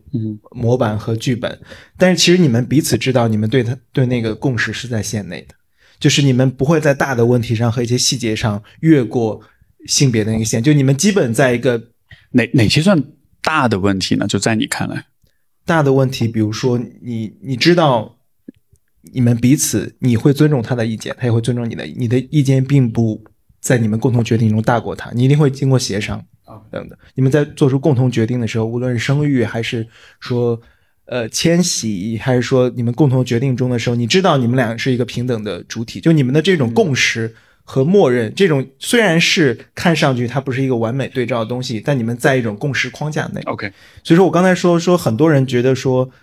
自己能够接受的底线，就不是说完美说谈论新闻，然后另一半跟你有共鸣，然后大家想法都一致，而是说就基本你们在一个共识框架内，就就像是。基本的常识性问题或者文明性的问题，这种感觉，对一些一些常识性的，就是你们是一个平等主体吧，就是就双方一，并且对方也知道，你也知道你是尊重他的，然后对方有这种共同确认。那比如说像，比如说像我平时实践中，可能我是这个做家务比较多的，因为我就看到可能我觉得那个。地板什么的，然后桌子什么的，我有时候会收拾一下。就是我是真的做家务比较比较多的，包括可能两个人，比如说如果要买衣服什么的，我是买我是会给两个人买衣服。但同时大家会觉得说啊，一般是女性会，比如说去会去购置家里的这些东西。所以说，就这些你不会觉得它跟性别有什么关系，只是你更擅长这件事，或你更关注这件事，并且有些时候我觉得这个没有参考性，就是我们会在每每一个场景中是非常高密度的对话中去谈。这种观念的问题，这种观念未必总是性别的，可能也有，也有这本身人活着的一些观念，就是我们会高密度的去对话，有时候涉及到性别，我们说，哎，这件事儿，这件事不够女权，我们就开玩笑，就家里内部开玩笑会说，哎，这件事很不女权，但其实你在这个调侃中，你会知道说，哦，我们抵达了你刚才说的那种彼此确认的一个默契，它不是严格的按照什么，但你知道它的大前提是你们其实都是有性别意识的人，但是这个这种境。境况已经是罕见的，就是我，就是我要说的，就是它不是一个容易到达的状态。你们彼此共识，你们都在线内，都在性现代性别意识的线内，这已经很难很难了。这个里面，我觉得有一个很 tricky 的问题，就是你看，比如说我们，嗯，我们在处理亲密关系的问题的时候，呃，很多时候我们会受到传统观念的影响，然后我们也会默认可能传统观念是。落后的是迂腐的，是是腐朽的，然后我想用新的观念去替代它，呃，但是另一方面，因为我会比较谨慎一点，就是我可能稍微偏向保守主义一点啊，就是我会认为，就是这些传统的存在呢，它可能在一定程度上，它可能有它的价值，我不会轻易的去否定任何一个长久存在的东西。所以，当说到比如说亲密关系当中的很多相处的方式、很多模式、很多观念的话，嗯，如果你立刻把它完全打碎跟抛弃掉的话，那反过来，当有些时候你需要去依赖它做一些选择跟判断的时候，呃，也可以，但是那意味着你需要相当于是重新构建一套你自己的体系。就像比如说，嗯，就以拿结婚这件事儿为例，对吧？结婚的时候我们会有婚礼也好，会有像我刚才跟你讲的叫答谢宴呀，大家家里吃饭呀，包括这个提亲啊，就是就是长辈那边会有一套东西在这儿。然后呢，其实我以前的。更激进的想法是，这一切都是都是 bullshit，就是完全没有必要，就这就是我们俩的事儿，我干嘛要去玩这整个这一套游戏？但是慢慢我也会觉得说，呃，可能比如说亲密关系或者婚姻，它其实也是一个不光不光只是关于我们俩的事儿，它其实也连涉及到双方的家庭，涉及到社会的网络，涉及到很多复杂的问题。但是那些很复杂的问题，如果我要自己去发明一套东西去处理这些的话，我可能是没有那个足够的智慧的。甚至我就算我发明出一个新的体系出来，我不一定能够把这些事儿处理得很好。就像以前我也想过，比如说我的婚礼，我要完全发明一套自己的流程，我要完全摒弃那个就是传统婚礼当中那些所做的事儿，但是想一想，想了半天，我又觉得好像我并不能想出一个更加明智的东西来，所以就好像是我想表达的意思，就是有一些传统的一些方式跟方法，虽然我们应该带着警惕性去看待它，但是同时，它确实是能带来一定程度的。参考性，甚至是一种便利性的。那在这样的情况之下，你怎么去？就这还是一个度的问题。你怎么去判断说哪些东西是你要用你的观念去取代的，哪些东西是你可以在一定程度上去接受、去默认它有的？这个就是一个，我觉得是一个平衡的问题。嗯，对，我觉得，我觉得有一点是确定的，是，呃，就是变化或变革本身是痛苦的过程，就是这几乎不可能，大家不可能期待说。每一代人，或如果说性别性别现代性别意识在大众层面上始于这个当代，是是，我们几乎不可能期待闭着眼睛再过二十年睁开眼，它就是一个性别平等的现实了。就是它的这种阵痛的过程是每个人一起痛的，而这个在如果在这个基础之上，就是今天的亲密关系其实又是。我觉得是在怎么说呢？就是跟上一辈人是完全不一样的。他又处在一个高度的发展跟进化的过程中，因为今天的世界的速度发展速度太快了，所以我觉得这带来一个更大的问题，就是呃，在某种程度上，我觉得今天的就是现代年轻人其实是不得不要去呃反思，甚至去创造自己在亲密关系当中很多的行为、很多的策略、很多的价值观念。但是今天的舆论也好，今天的教育也好，啊，其实不具备，就是他没有给到足够多的支持去帮助我们应对这些变化。就像你说的，本来变化本就是很痛苦的，所以大家都在上互联网大学。呃，对，所以，所以，所以说，我不知道哈，就是从这个意义上来说，嗯，我们对于比如说他人的其他的这种私人的这种吃瓜呀什么，这能不能算是一种像是自己的业余补课的那种感觉？就好像是我们我们的个人的亲密关系的这种冲突和矛盾和不解跟困惑太多了，因为时代变变化太快了，我们的生活走得太快了，然后我们从传统的渠道能获得的对于亲密关系的指导是不够的，这个时候需要补课了，但是补课又没有地方能补。我觉得我觉得瓜里面看不出任何道理。对，但是所以是没错没错，所以这又是一个很很大的问题，就是这些瓜虽然看上去好像是提供了某种。想象某种启示，但实际上他们的内容又是高度的重复，或者说是没有什么新的东西的。就包括比如说，我们今天看到一些这种，呃呃，像是一些呃婚恋类的真人秀也好，节目也好，你听他好像分析了很多，讲了很多，但是他没有讲什么新的东西。他讲的东西其实还是在重复一些大家已知的一些观念，就好像是你觉得你好像得到了一些思想上的一些更新和价值观上的进化，但其实并没有。然后我觉得还是，我觉得还是有的。这些这两年的性别观念的，就是我们不能说性别现实取得了多大的进进步，但性别观念它是那种，它是那种冲刷式的，就是你不知道它会留下的是每个人都成为了一个理论自洽的或实践完美的。呃，现代性别意识的人嘛，不一定，但那种冲刷会留下痕迹的。所以说，这种变化、这种变革，它一定是每个人从痛感开始的。因为回回答你刚才说，如何这种新的新的实践如何长出来，它一定是从旧的里面剥离开来的。它在一开始是是露出一点点，在这种旧的旧的架构里面出现一点点萌芽，然后最终它是新旧夹杂。然后再最终剥离出来一个新的东西，所以说它痛就痛在你要创造一些新的东西出来，尤其是在旧有的呃方式实践的呃这种挤压之下，最难的还在于这是你本身的生命，嗯，就是这不是你的一个事业或你创造一个东西，这是你只能活一次的一个一个生命生命体验，所以说这才是痛感，所以说没有每一个感到痛的个体去参与实践。去在自己的生活现实中找到一种，找到一种方式，让自己感觉到舒服一些。他肯定比你，就是你经过一些些努力和抗争，就人都都要跟自己的命运以及跟自己的现实抗争。你经过一点点尽了最大努力的抗争，他可能不是最完美的对应那一套性别模板。就你说哦，我是我活在一个完美的亲密关系的性别剧本里面，可能绝大多数人没有办法。但是你说我在我的那个空间里挤出了那么一小步，然后让自己感觉到哎自洽或舒服一些。那你其实就是你自己就处于这整个大的从旧体制往新的变革的性别体制变化的过程中。那这种过程中会有很多痛感，也会觉这种痛感来自于你要创造和抗争，这是一种痛；还有一种痛是，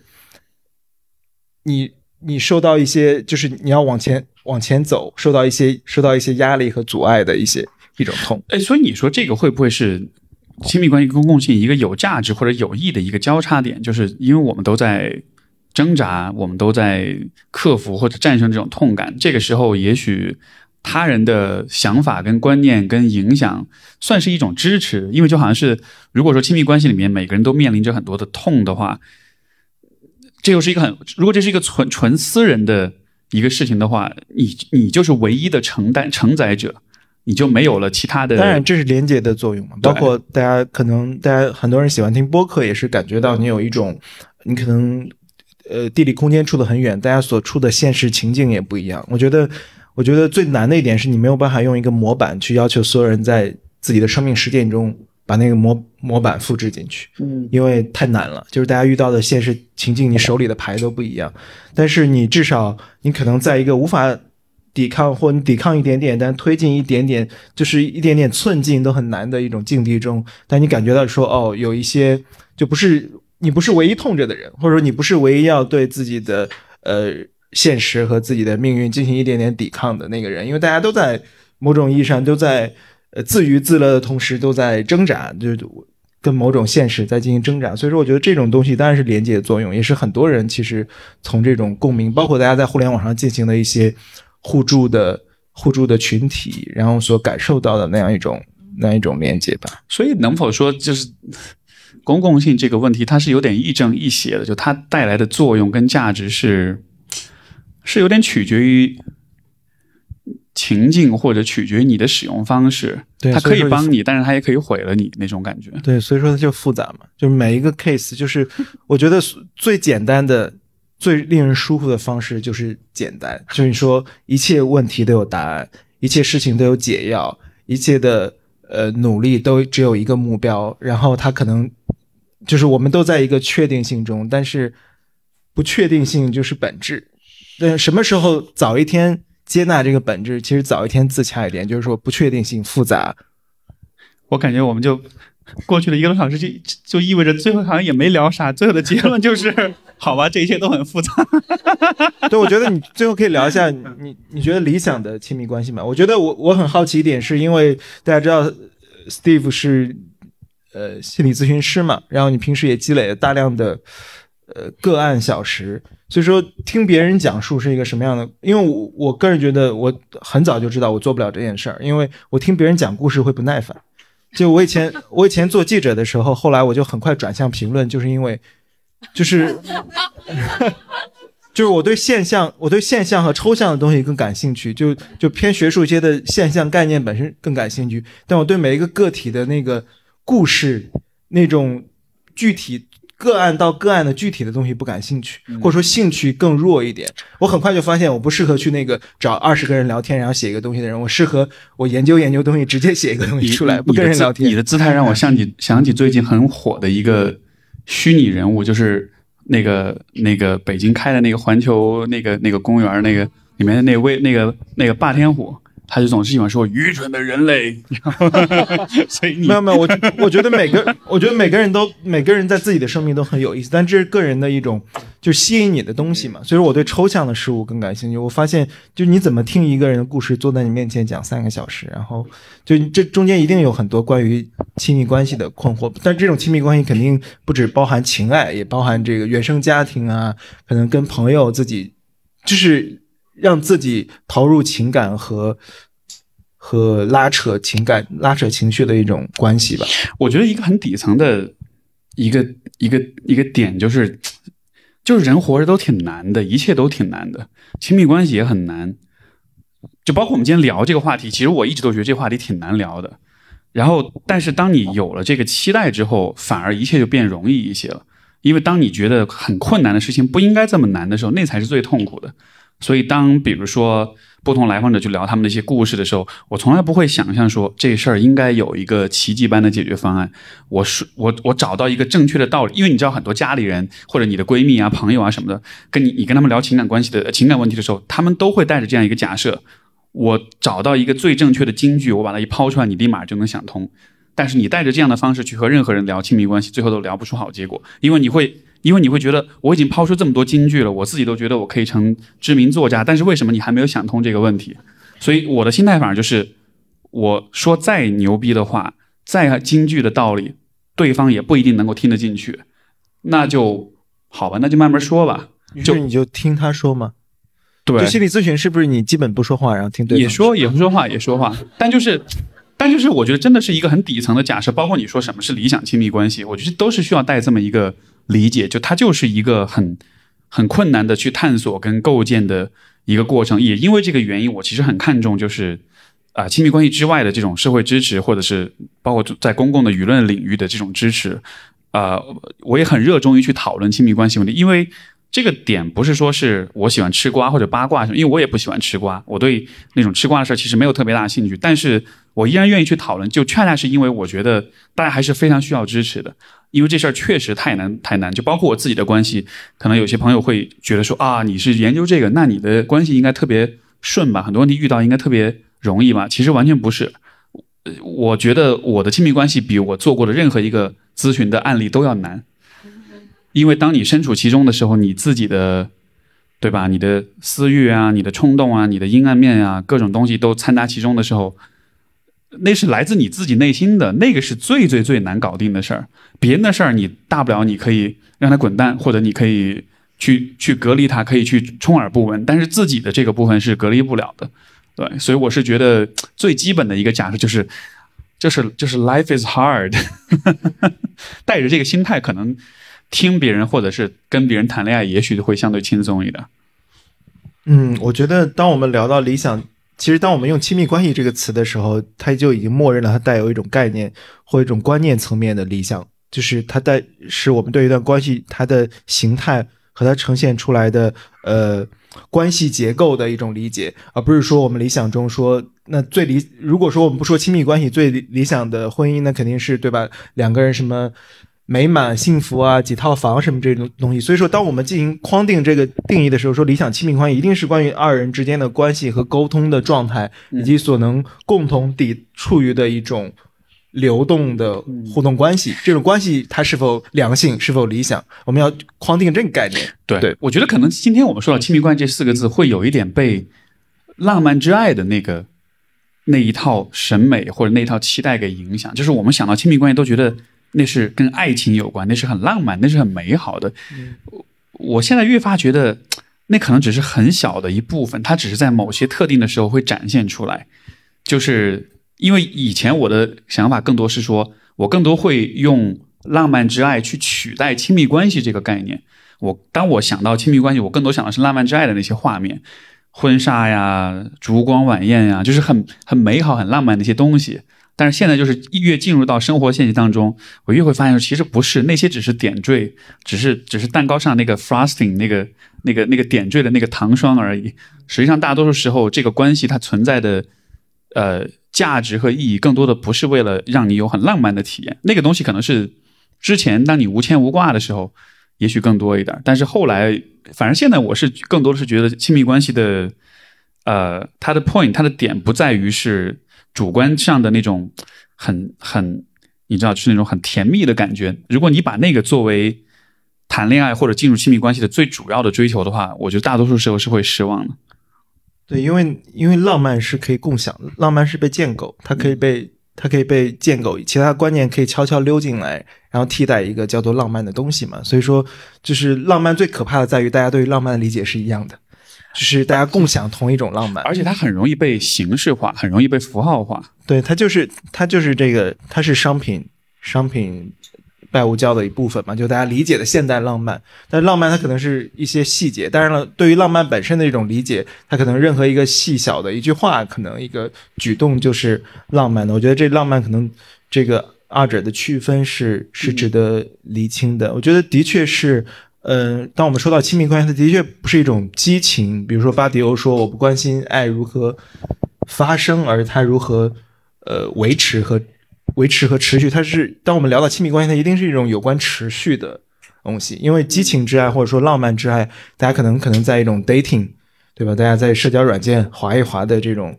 这种状态中，一种新奇感或一种陌生不确定的状态中。获得，但我觉得亲密关系它那种亲密是很重要，就你有一种感觉被他人接纳，就你好像在跟其他人、朋友、家人和社会他者中间都感觉到一种自己的自我没有办法被完全的接纳，或你没有办法完全的展露出来。但是亲密关系让你这种亲密感强到让你觉得你的整个的那个自己是可以被接纳的。于是，由于他者对你的这种接纳，反过来帮助你自己接纳了自己。嗯，就是这是一种在他者中找到自己，在他者中获得自我的一个完整的一个一个过程。这当然非常难，就是他这种良性的状态，并且他不是一蹴而就的，他不是说 今天搞定了这件事情，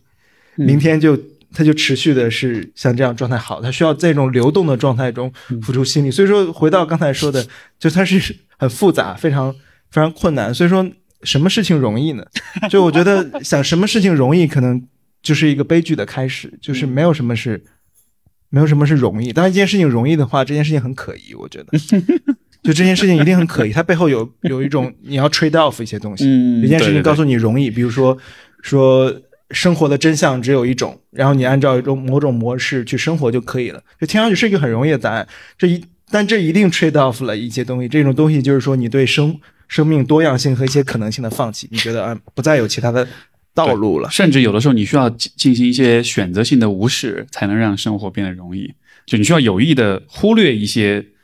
很真实存在的东西，然后你才能简化你面前的东西，你才能告诉自己。对，我我所经我所正在做的是唯一的道路，我是我所正在走的是唯一正确的道路，因为它简单，因为它确定。对对，所以说你你比如说你刚才说到就是关于亲密的这个呃问题啊，就是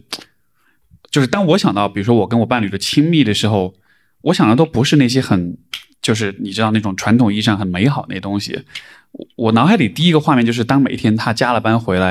然后特别疲倦、特别累的回到家里面，然后他。我看着他那个样子，他回来之后一脸疲惫，东西放下，钥匙放下，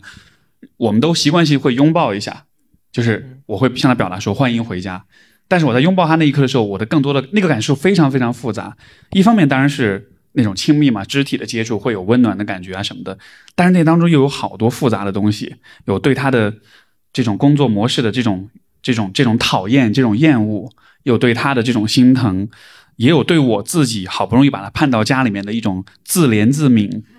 就是有很多很复杂的情绪在那里面。但是就很有趣的是，这种恰恰是一种很复杂的情绪，它反而是在我印象中就是对于亲密最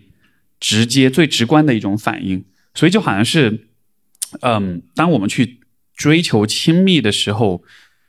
反而就是那些更复杂的、更混，呃，不是混乱，就是更复杂、更多层次的那些情绪，好像那些才是我我个人认为是更重要的组成部分。那种纯、很单纯的傻乐，那种开心、感动，就任何一个很单纯的、很很单一维度的情绪体验，我反倒觉得都不是那么那么的，就它不是那么的，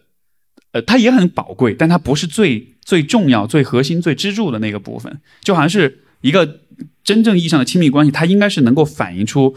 存在跟生活的复杂性才对。嗯，如果你的复杂性能在这个关系里反映出来，好像我觉得这个关系才是足够亲密的。如果你的关系，如果你的生活很复杂，但你的亲密关系体现出来是一个非常单一维度，就像比如说电视剧里面，比如说霸道总裁，或者是对吧？就是就那个是非常单调的。对，这仍然要回到对于奶嘴乐的批评。我觉得所有的影像，我们看到的糟糕的影像，就是国产的很多影像中的模板都是错的，都是。都是都是虚幻的和和和令人愚蠢的，就是它其实对于我们当代对于亲密关系的想象起到很多毒毒素的作用，就因为里面是没有现实感。嗯，我觉得很多时候很多时候它是一个互相反哺的关系，比如说很多编剧其实自己也没有经历过好的亲密关系，然后但你要拍脑袋按照一种模板写出来，但与此同时一些受众。就是这种，你不知道这个结是从哪里开始解。一些受众又期待看到一些愚蠢的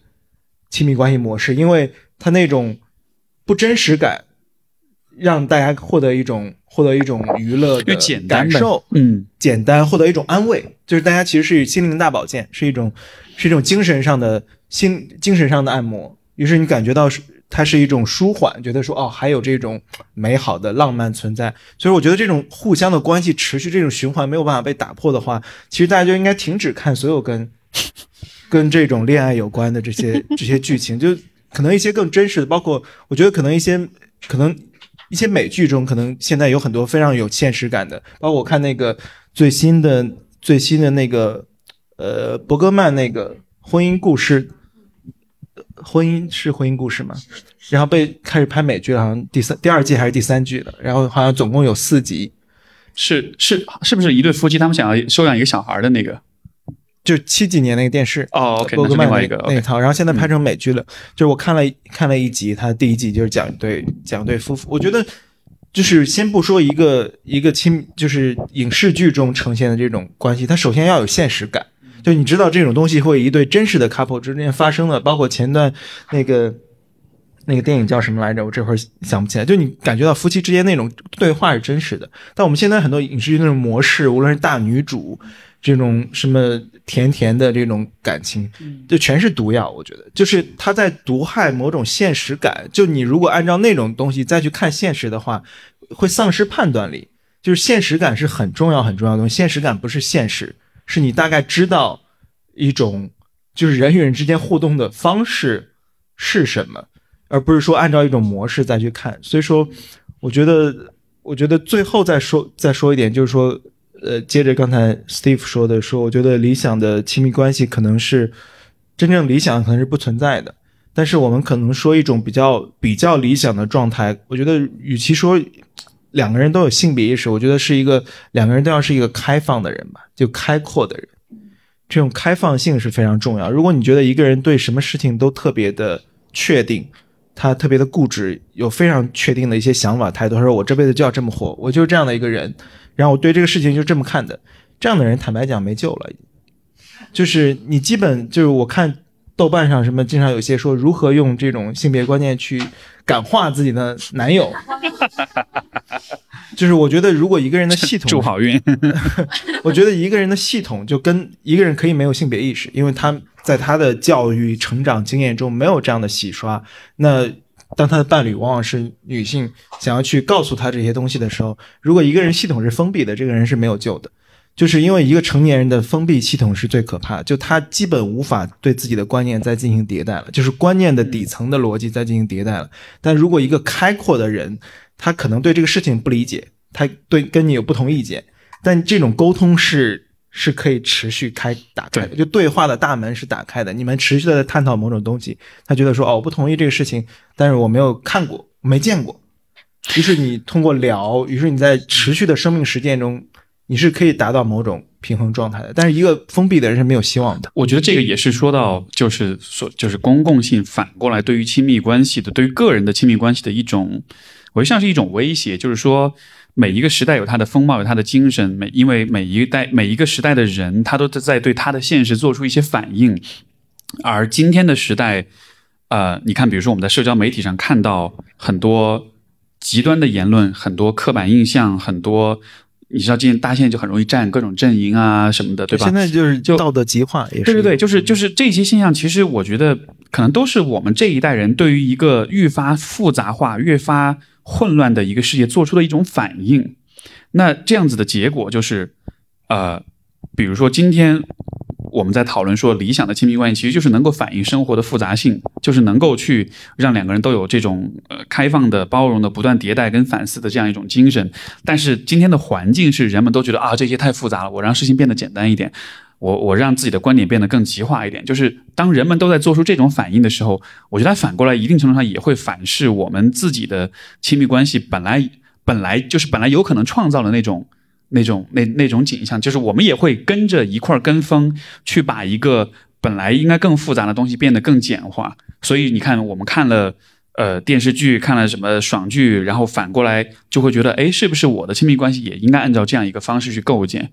因为我自己其实对，比如说这种电视剧、电影当中，尤其爱情类的，我其实特别不喜欢看。然后，但是反倒因为我在这个方面是是聋的，是瞎的，我反而就有比较多的像是精神上的自由去想我自己的关系应该是什么样的。但如果想象，如果我是一个很喜欢看这些内容的一个人的话，我的想象力就会被这些东西给统治，然后我自己反而就没有了那个想象的空间了。所以我觉得这个又是反过来说，前面我们说到就是我们能够从呃外界获得支持、获得指导，但同时也有可能是误导，也有可能是也也有可能是被毒害，所以都是有可能的。嗯，对我们我们基本没有办法在一个纯粹的这个纯粹的环境中成长了，所以说这种外界的信息会一直的反复的滋养。我觉得人也要有一个自觉去毒的。自觉吧，就是我们知道，我们可能被植入一些一些观念、一些信息等等。那就是它的困难在于，在于每一刻或每一天，你都活在一种高度自觉的状态中。就你对自觉是有要求的，你时刻在审视，有另一个自己在俯视自己，说我在做什么。那可能一个真。真诚的好的时间，其实是在自己大家自己的日常中，而不是说任何的一个模板。当一个人说他有一个模板的时候，这句话本身就错了。嗯，他这句话推翻了他的他的正当性和和道理。所以说，没有模板，也没有正确的正确的答案。我觉得这可能是那种开放和流动的沟通。对，我觉得是还是得保持自己的那种主动性和那种思考。你还是得有意识的，尽可能有意识的面对所有问题，哪怕每天工作很累，或者是哪怕很多问题很复杂，但就是好像最终的答案似乎还是，就还是人的意识本质，这个主观的意识还是很重要的。无论如何都不应该放弃它。对，包括包括可能跟，就我觉得一个检测标准就是说，当你喜欢聊一些很，当你想要跟对方探讨一些抽象的、涉及观念的话题的时候，对方如果说，哎，这种。这种这种想法上的这种观念上的东西有什么好聊的？这种没什么用，就这个人基本没什么没什么希望了。就这种人，就是如果一个人觉得观念没有用，嗯，这个人基本没什么希望。就是你对他发展出更加复杂，或者说会迭代更新自己的想法观念，去去使去调整自己的实践这件事情，没有办法抱什么希望。就是如果一个人觉得观念没有用的话。因为我们我们可以说我们的肉身没有在活着，就是我们的观念在活着。嗯，所以说观念是高度重要。一个人觉得说，哎，聊这些有的没的有什么用呢？这基本就是一个封闭系统的人。所以说，我觉得能够沟通。有人说，哎，今天咱们聊聊一个完全没有用的一个事情，聊聊一个新闻，聊聊一个东西。我觉得能够沟通这样的亲密关系，这样的 couple 就还是可以良性的往前发展的。我觉得是是。我们我们要不要跟我们开听众互动一下？我们很很因为因为今天我们聊天的坐在这儿说了半天，对，很紧张。而且因为我们聊天是以我们的一种节奏或者是一种方式在聊，但是我我我明白，可能这个不是大家平时会聊天的，因为太可能我不知道会不会太过于抽象，或者是太有点太散，太散。对对对。就是就是听到就是想到哪聊到哪。对，大家有什么想问或者说不想问，就大家表达一下自己想聊的也可以。好，来这这边吧。我们先看到，待会儿就是呃，为了这个节省大家时间，就是你在发言的时候，请尽量，比如如果是问题就直白的提问题，如果想分享观点就。尽量短一点，别变成自己一个独立演讲这样的，好吧？谢谢。啊，明白，明白，明白。就是我有一个问题想问孟尝老师，因为我也之前有听你节目嘛，就我知道你是一个至少听起来是一个很女权的一个男生，或者说我们不用女权，我们用我们用平权，或者说我我我也不是很喜欢用女权这个词，或者用平权这个这个词吧。就是你刚才有分享，其实你在你的实践中，你的付出，然后你在做一些更尊重你伴侣的一些一些实践，但是。是我很好奇的是，你在这个过程中是有会有想索取吗？包括说你在呃，你认为的男就是男女权或平权的男生当中，他应该索取吗？比如说你的伴侣可能挣的比你多，你认为他应该给你花钱吗？啊，这样的问题。哦，我我试图分辨一下前一个问题，我应该索取，我当然索取。就是我我觉得这是一个索取和付出的过程，就这是一个动态的沟通过程。比如说我当然索取关心。嗯，索取理解，就是我觉得这种索取是两个人正常，但我们我们说旧的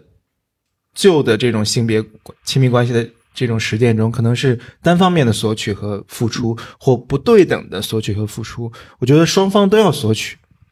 就是他是不可能不索取的。所以说，我说有性别意识或者说女权不代表不对对方有要求和期待，它只是一种一种平等的和互相尊重对方主体的一种状态。那如果对方挣的，我觉得可能现在就挣的比我多吧。就是如果挣的比我比我多的话，我觉得一个旧的思考方式是说谁挣的比较多，然后这怎么办？但你当你进入一个共同体、一个良好的亲密关系的时候，你你会想的是说。我们如何分配这些共同的支出？但他可能挣得多一点，于是挣得多的那个钱应该放在哪一项支出上？比如说你是租房，或你要如果想要买房，或你要投入某某一笔支出去，这只是共同。但与此同时，这种挣的多与少，我在很多地方说过，说我们要考虑到现代分工体制的因素。比如说，如果一个男生他是我不知道他是从事一个什么工作，哪怕是大厂工作。然后他的女友是从事伴侣是从事金融业的话，这个这个男生他的伴侣可能就是工作几年之后就会比这个男生挣得多了。我们该如何理解这样一种完全超越了性别结构的一个因素呢？当然，我们要承认普遍意义上男性挣的比女性多，这是一个就是总体上来说这一个不公平的、不对等的收入结构、薪酬结构。但是在具体个案中，就一对一的两个人中间。职业也会发挥因素，而职业在不同的时时代，包括无论是互联网经济之下，还是说新的经济结构中，它所它所呈现出来的收入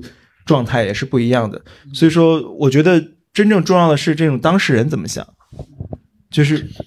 就是对于我来说，这根本不是一个问题，这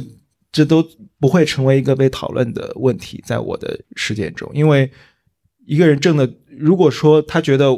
比如说，一个男一个女性比一个男性挣得多，他认为是因为这个女性比这个男性更优秀，我们不应该在一起，这是另一个问题，这不是收入的问题了。就是你认为一个人的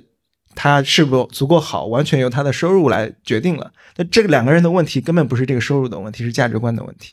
不在于收入了。我觉得就是一个很一个很简单看待方式，就是当你索取的时候，是为了让这段关系更好的、健康的维系下去，还是说是为了达到某种形式的？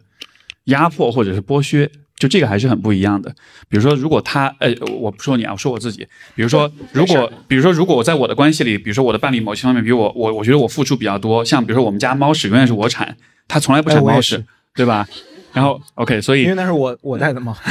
所以所以这种情况下，我应该索取吗？应该，因为如果我不索取的话，我心里会更不平衡，更不平衡意味着我以后这个关系里的怨言会越来越多，这关系就会不健康。所以这种时候的索取是为了让关系保持健康。但是如果我的索取是我本来就什么事儿也不做，然后我还要说，哎，你来帮我做这个事儿那个事儿，这种索取就不是为了关系的健康度了。所以我觉得索取的行为本身并不是一个积极或者消极的，还是看你的目的是什么。对。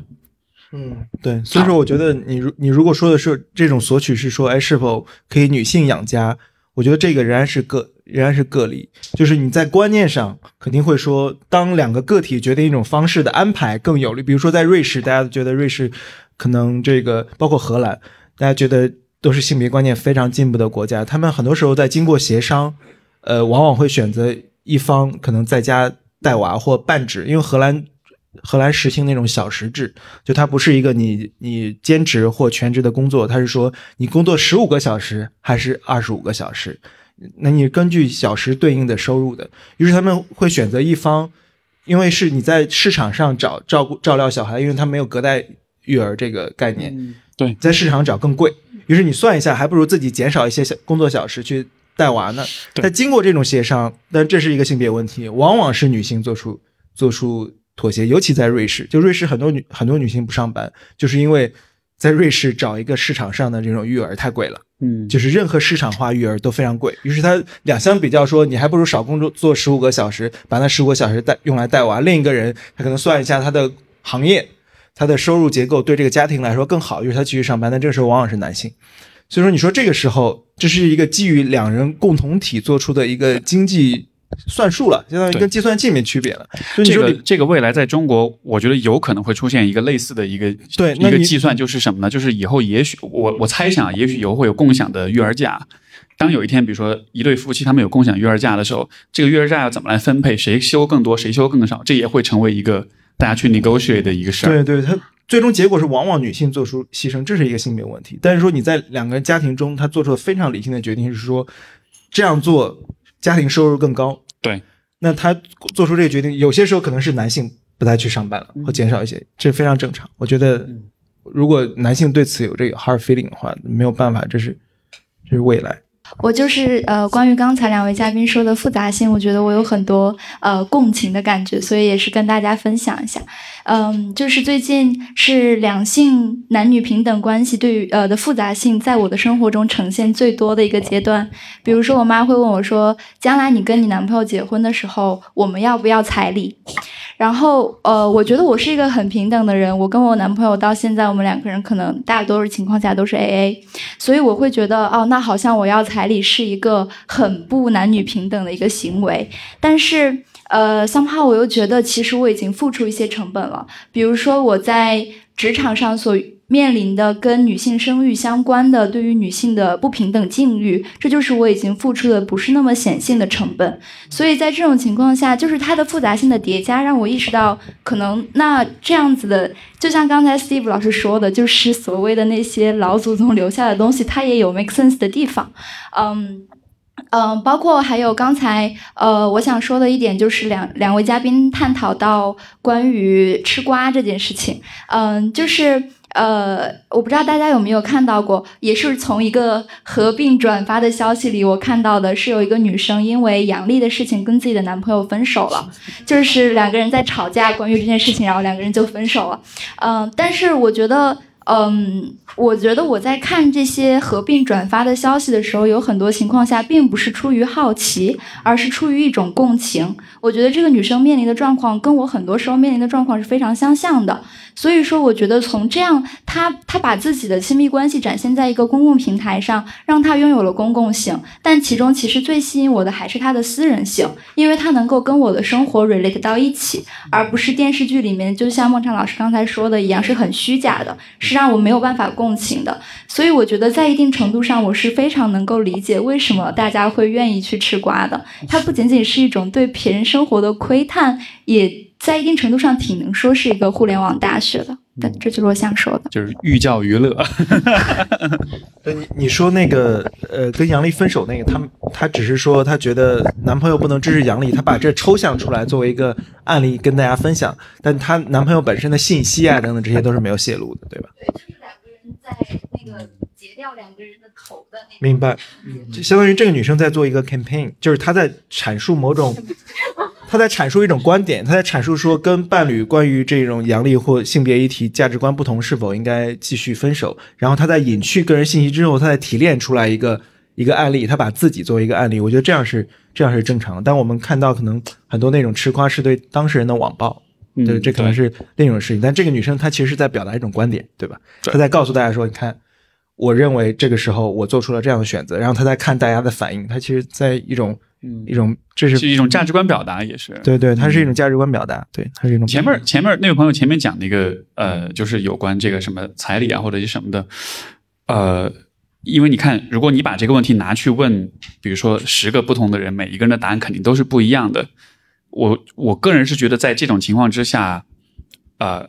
就就虽然前面我讲到，就是比如说关于一些传统的一些观念、一些选择啊、一些安排什么的，但是我觉得涉及到这种有点。在经济层面的计算的这个问题的时候，我觉得这个时候，我个人认为最好的还是参考你自己的反应、你自己的感觉，因为这个时候你按任何别人的观念来做计算的话，这个计算正着算、反着算都能算出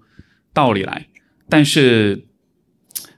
最终你自己是否舒服？呃，如果我们就是哪怕是绝对的平等，哪怕是要把所有的钱全部包括，比如说你作为女性隐性的付出也计算进去。然后在这个计算当中看怎么样是最平等、最让人觉得收支平衡的，哪怕这种观念本身它其实也是一种，我觉得是外外在的赋予我们的一种观念，但是不一定你在那种绝对平等的情况之下，你就是最满意的。我觉得每个人的满意的点最终还是非常非常主观的。所以在这样的情况之下，我倒是觉得，呃，你要去算，比如说钱啊什么这个可以算，但是。如果你知道算清楚了之后你会满意，你会对这一切都可以接受，那你就去算。但是像我自己的方式就是，有的时候我知道我算的太清楚，我反而会越来越不满意，所以我反而就不那么去算。我反而就觉得算和不算、糊涂与明白之间有一个微妙的一个点，那个点你的点在哪儿，你摸到那个点上就可以了。所以这是我想回应刚才那个第一个部分。对，我的可能也不是，我就那我就在这里吧，也不是问题啦，就是我自己的一个想法，就是我觉得自己对亲密关系可能是有一定的怎么说悲观的情绪在的。这个悲观一方面就是刚刚孟尝老师讲到的，比如说如果你是带着这种比较呃带着性别意识去寻找亲密关系的话，你在现实中可能是呃找到的。然后还有一种这种悲观的情绪，我是会觉得，就是亲密关系之间的这种亲密感，就算你是去维系、运营、经营它，可能它还是会慢慢的呃减弱或者消失的感觉，会悲观，会有这种无力感。我不知道两位呃有什么样的想法，或者是就是大家一起聊一聊。呃，其实有关性别意识有一个呃，我我接你刚才的观点，因为你刚才不是说嘛，就说一个人观念如果不愿意迭代啊什么，他可能就完蛋了什么的。呃，我我其实认同这一点，而且我觉得在某种意义上，也许这可以成为，比如说现在很多就是女性去择偶的时候，一个我个人认为一个还不错的一个一个筛选的方式，因为我之前在其他地方做讲座的时候也讲过一个问题，就是就是现代社会的是越来越女性化的，因为现代社会的。啊，对于比如说劳动密集性的工作是占比是越来越少的。未来的世界，我们对于体力的这种要求是是越来越不依赖的。我们会越来越更多依赖于信息的传递和关系的连接，也就意味着这一部分的能力其实相对来说女性更是或者说更女性化的人是更擅长的，就是跟人的关系协作。呃，在这个情况之下。你要去找伴侣，如果他还是一个很传统的性别观念的话，他可能就不看不到这样的一个趋势，而这也就意味着他可能对他自己的，比如说人际关系的这种能力的建设或者这方面的培养就不会那么的重视。而长远来说，当整个社会变得更加女性化的时候，这样的人在未来世界的这种，呃，可能就会落后吧。而这也就意味着他可能在长远来说不一定是一个很好的伴侣。所以从一个非常现实的角度来说，我觉得可以在一定程度上。去啊，去看这个性，就是去参参考一个人的性别观念。但就是这个地方的筛选，不是说你的观念是否先进，我不是在筛选一个观念先进或者进步或者道德上站在高地上的人，而是说我还是从很现实、很现实的层面来看，我觉得世界的变化的趋势是需要看见的。因为真的到那一步的话，那种就是性别观念很传统的人，都不是说观念上落不落后的问题，是你在生存上你会落后。所以这个层面上来说，我我我是我是认同说可以可以把这个当做是一个考虑的因素的。至于你说呃亲密关系的这种就是亲密感会消减、会消退、会有这种悲观的话，我觉得更大的问题其实是你对于人整个的存在跟生活是怎么样一种一种姿态。如果你对于比如说啊生活本身你就会觉得一切都是走向衰落或者衰败的话，那可能亲密关系里面你也会有悲观。但是啊。我我自己的看法是，我是觉得，就是整个宇宙都是在都是在有一个熵增的过程，一切都是趋向混乱的，一切都是趋向越来越糟糕的。像我前两天我跟我爸回去聊天，我要跟他说，我说你你以后的人生只会越来越坏，因为你会越来越老，所以在这样的情况之下，你的健康也会越来越差。但是我跟他讲的语境是说。因为他在大学教书，他说他教两年，他不想教。我说你不要，我说你应该继续教下去，因为这件事情对你很有意义。这种有意义的事情，在你越来越坏的人生当中，它就会成为支撑的东西。所以我才就是我是以这样一个，我不是说是一个很正能量的鼓励啊，是真的是因为你没有这个，你会更糟糕。所以我觉得，也许亲密关系也可以是这样一个角度来看，就是人人的生活的各个方面都会越来越糟，我们都会越来越老，我们都会越来越无力，越来越多的疾病。但是如果你把亲密关系看作是一种一个一个有意义的支柱性的一个存在的话，也许它就不会那么快消退了，因为也许你和你的伴侣他们都还蛮需要。你们俩都还蛮需要这样一个支柱存在，所以你们在这个意义上，也许你们会更有意愿去主动的去维系它，去确保它不会消退。所以是一个不同的角度吧，就对。但但这里一个问题就在于，怎样的运气可以遇到支柱型的亲密关系？我觉得至少就是共识吧，就是你们糟糕的亲密关系可能让你原本已经糟糕的世界变得更糟糕了。对，我觉得糟糕的亲密关系其实就是自己待着，就是当对方会把。比如说，你们的关系也看作是这个不断熵增的现实的一部分的时候，我觉得这就是糟糕的。你懂我意思吗？就是就是他会觉得，嗯，比如说我们说身体会不断的衰老，然后呃关系会不断的减退，然后世界会越越越发的混乱。然后这个时候，如果你会认为亲密关系也是这一个熵增的大趋势当中一部分的话，那那就完蛋了，那就就在他眼中这就不是支柱，这就对方感觉挺好，我感觉挺糟的，就是他的支柱。那那这就 是，所以这就是每个人的现实感的差异。对，我觉得，我觉得，我觉得，我觉得 Steve 的确，我们之前一直沟通，他的确是他在这种悲观之中有很多。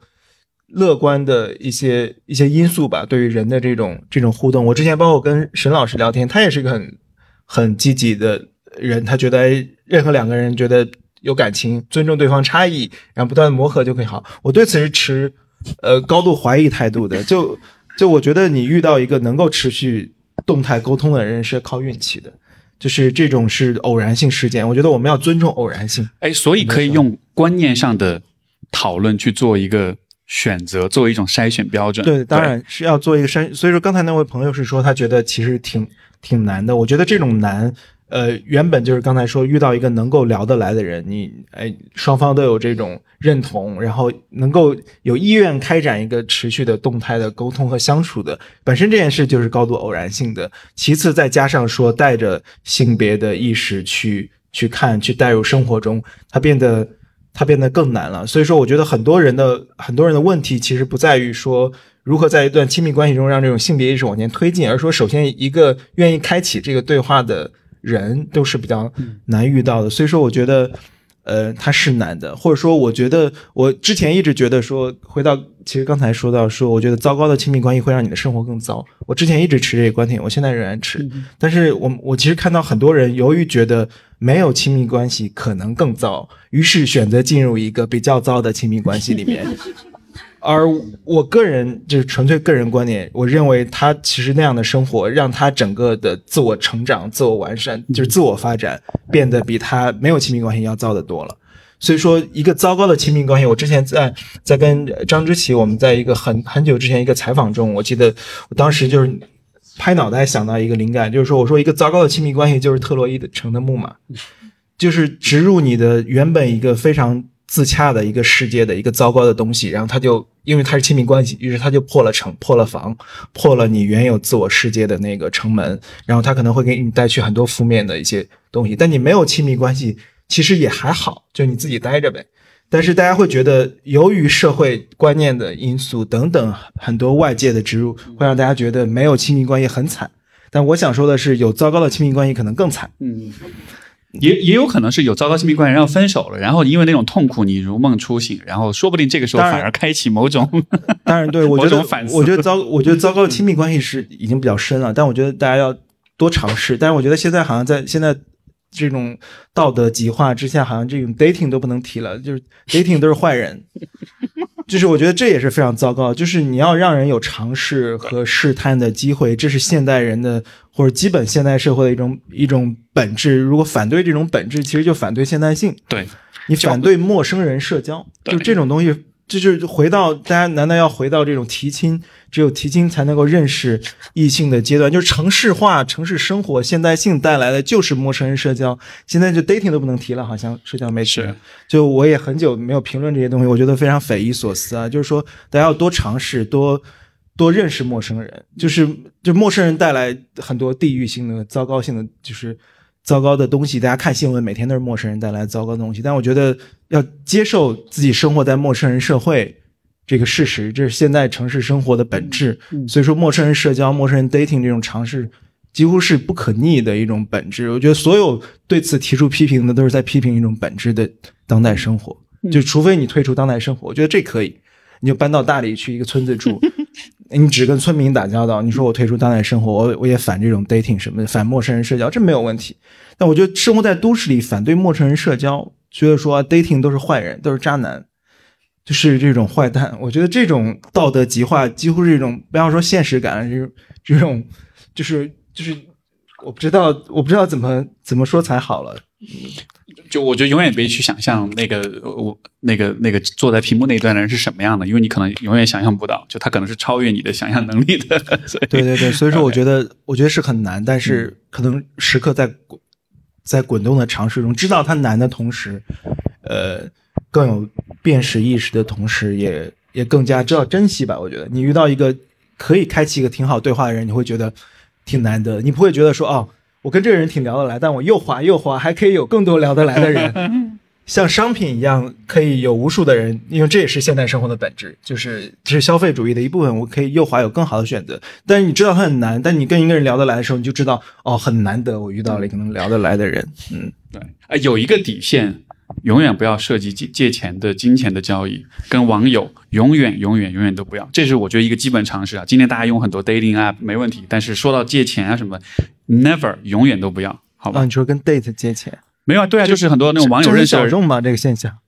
会有啊，杀猪盘很多啊，现在，哦而且而且而且以这种他们的技术伎俩的这种不断迭代来说，我觉得他们的杀伤力是会不断的，就是如果人的智商有一个金字塔的话，他们的这个水平是会不断的攀升这个金字塔的，哦会有越来越多人会被搞会被会中招的，所以大家永远记得这一点。OK，、嗯下一个问题，好，下一个问题。呃，后面那个那位女生嘛，黑衣服的，对，呃，可能倒回来一点，就是前面讨论，然后正好可能也对应到刚刚女生的问题，就是当然如果我的理解上有偏差，可以随时指正我。就是我觉得孟尝老师可能会比较倾向于，或者是希望偏向带着性别观念去呃建立起，或者是讨论，或者是呃去看待亲密关系。那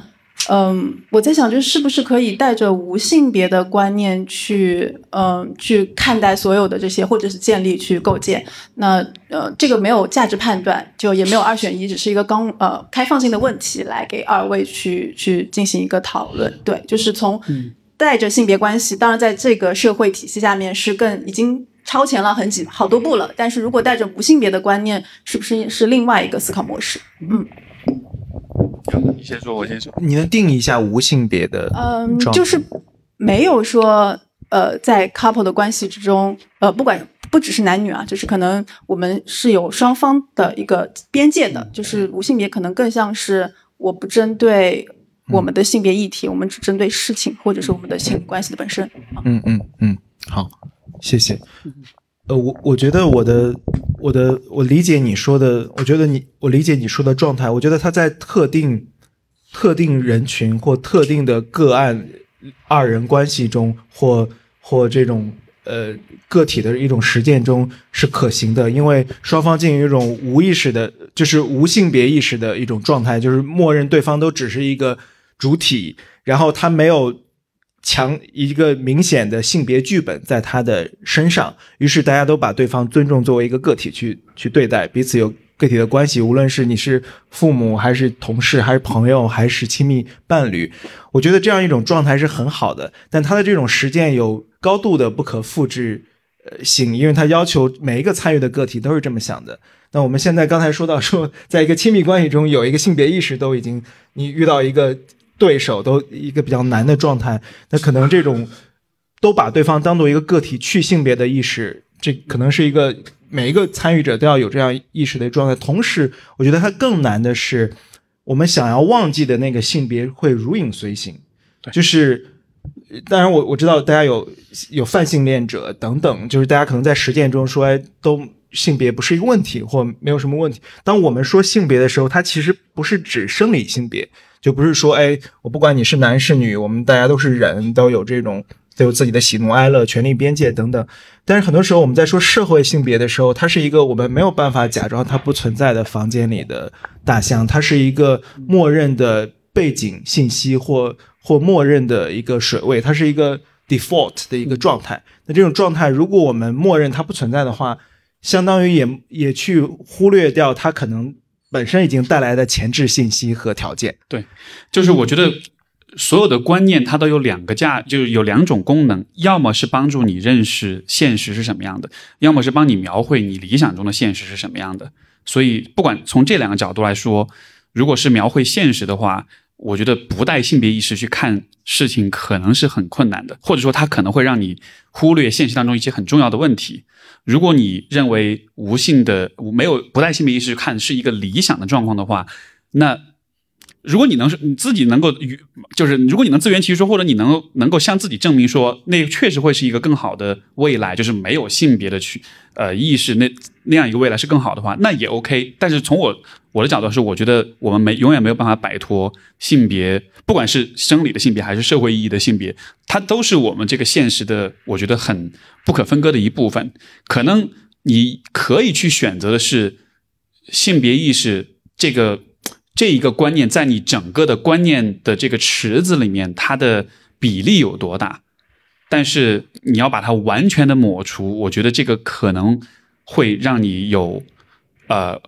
曲解现实，或者是脱离一部分现实的风险。对，对，我觉得，并且它跟今天这个题很有关系，就在二人的私人生活实践中，比如说我跟朋友关系，我跟同事，我跟伴侣的关系中，实践中，我可以。双方共同达到一种忘记性别的一种状态，但是当你们走出家门之后，那个性别无处不在，就是那个社会性别的东西。如果我选择忘记我的另另一个伴侣，无论是男是女，他的性别说，哎，大家都是人，对吧？互相尊重的话，我可能就忽略了所所有加注在他身上的一整套的影响。他每天接触的人，他要去工作，他面。对的职场环境、职场的升迁、他职场的升迁、他的薪酬，说今天我们吃顿饭，你付一百，我也付一百，我可能就要忽略掉她是个女性，可能整体女性比女性男性薪酬少百分之三十或者百分之十五至百分之三十这个事实，我就要忘记掉她可能在职场上升迁中面对的一些一些困境和挑战，可能我就要忽略掉她可能由于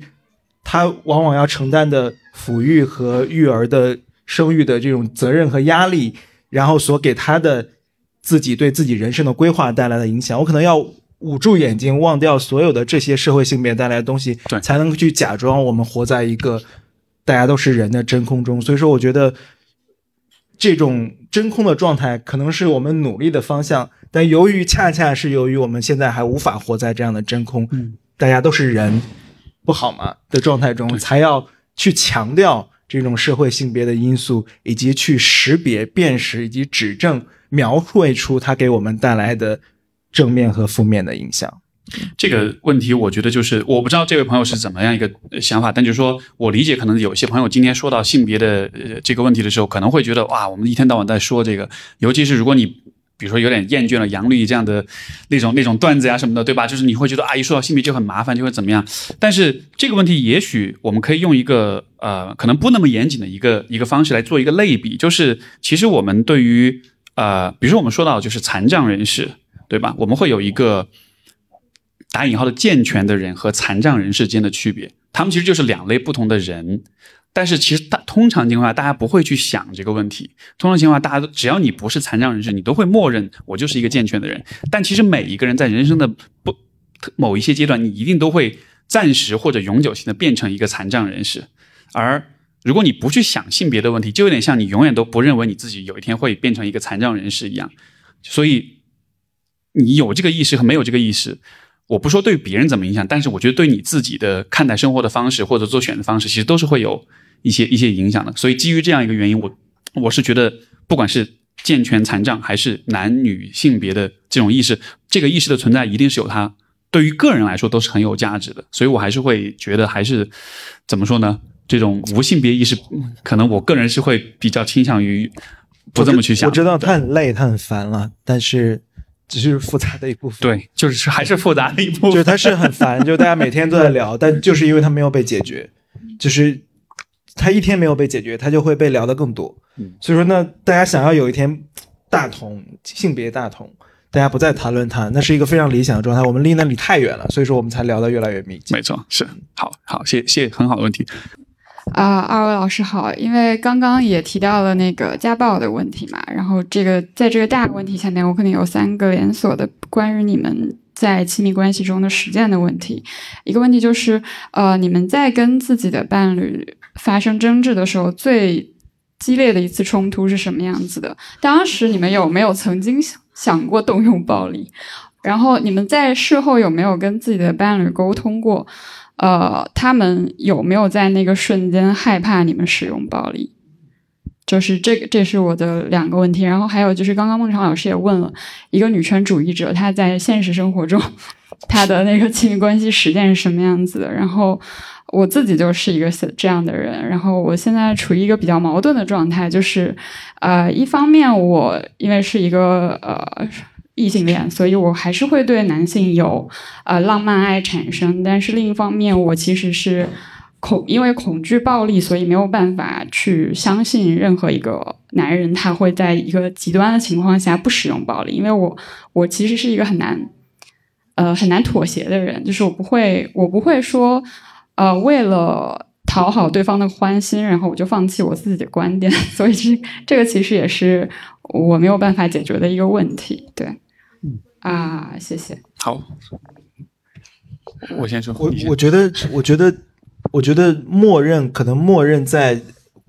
观点争执或一直僵持不下下，人会使用暴力，这当然是有一个概率的一个一个问题。就男性倾向于会更相比较女性更倾向于，但我觉得它有性别的在统计学上有性别的因素在，但我觉得这本质上还是一个人的性格的一个一个一个问题，就是他会用什么来解决冲突？我觉得更多的是双方争吵。冷暴力，我觉得这种在很常见，所以说你对这种肢体暴力的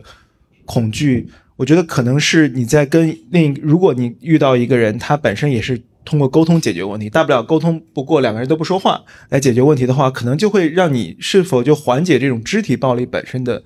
东西。比如说，我不知道 Steve 看上去也不像是，你怎么知道？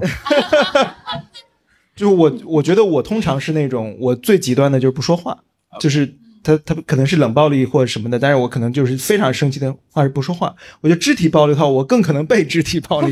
感觉可能，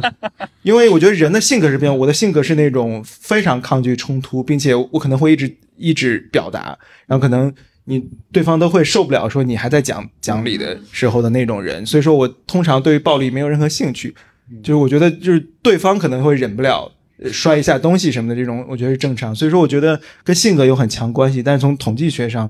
男性更倾向于用武力。所以说，我不知道你对于暴力的这种，呃，本能的想象或默认它会出现的场景，就是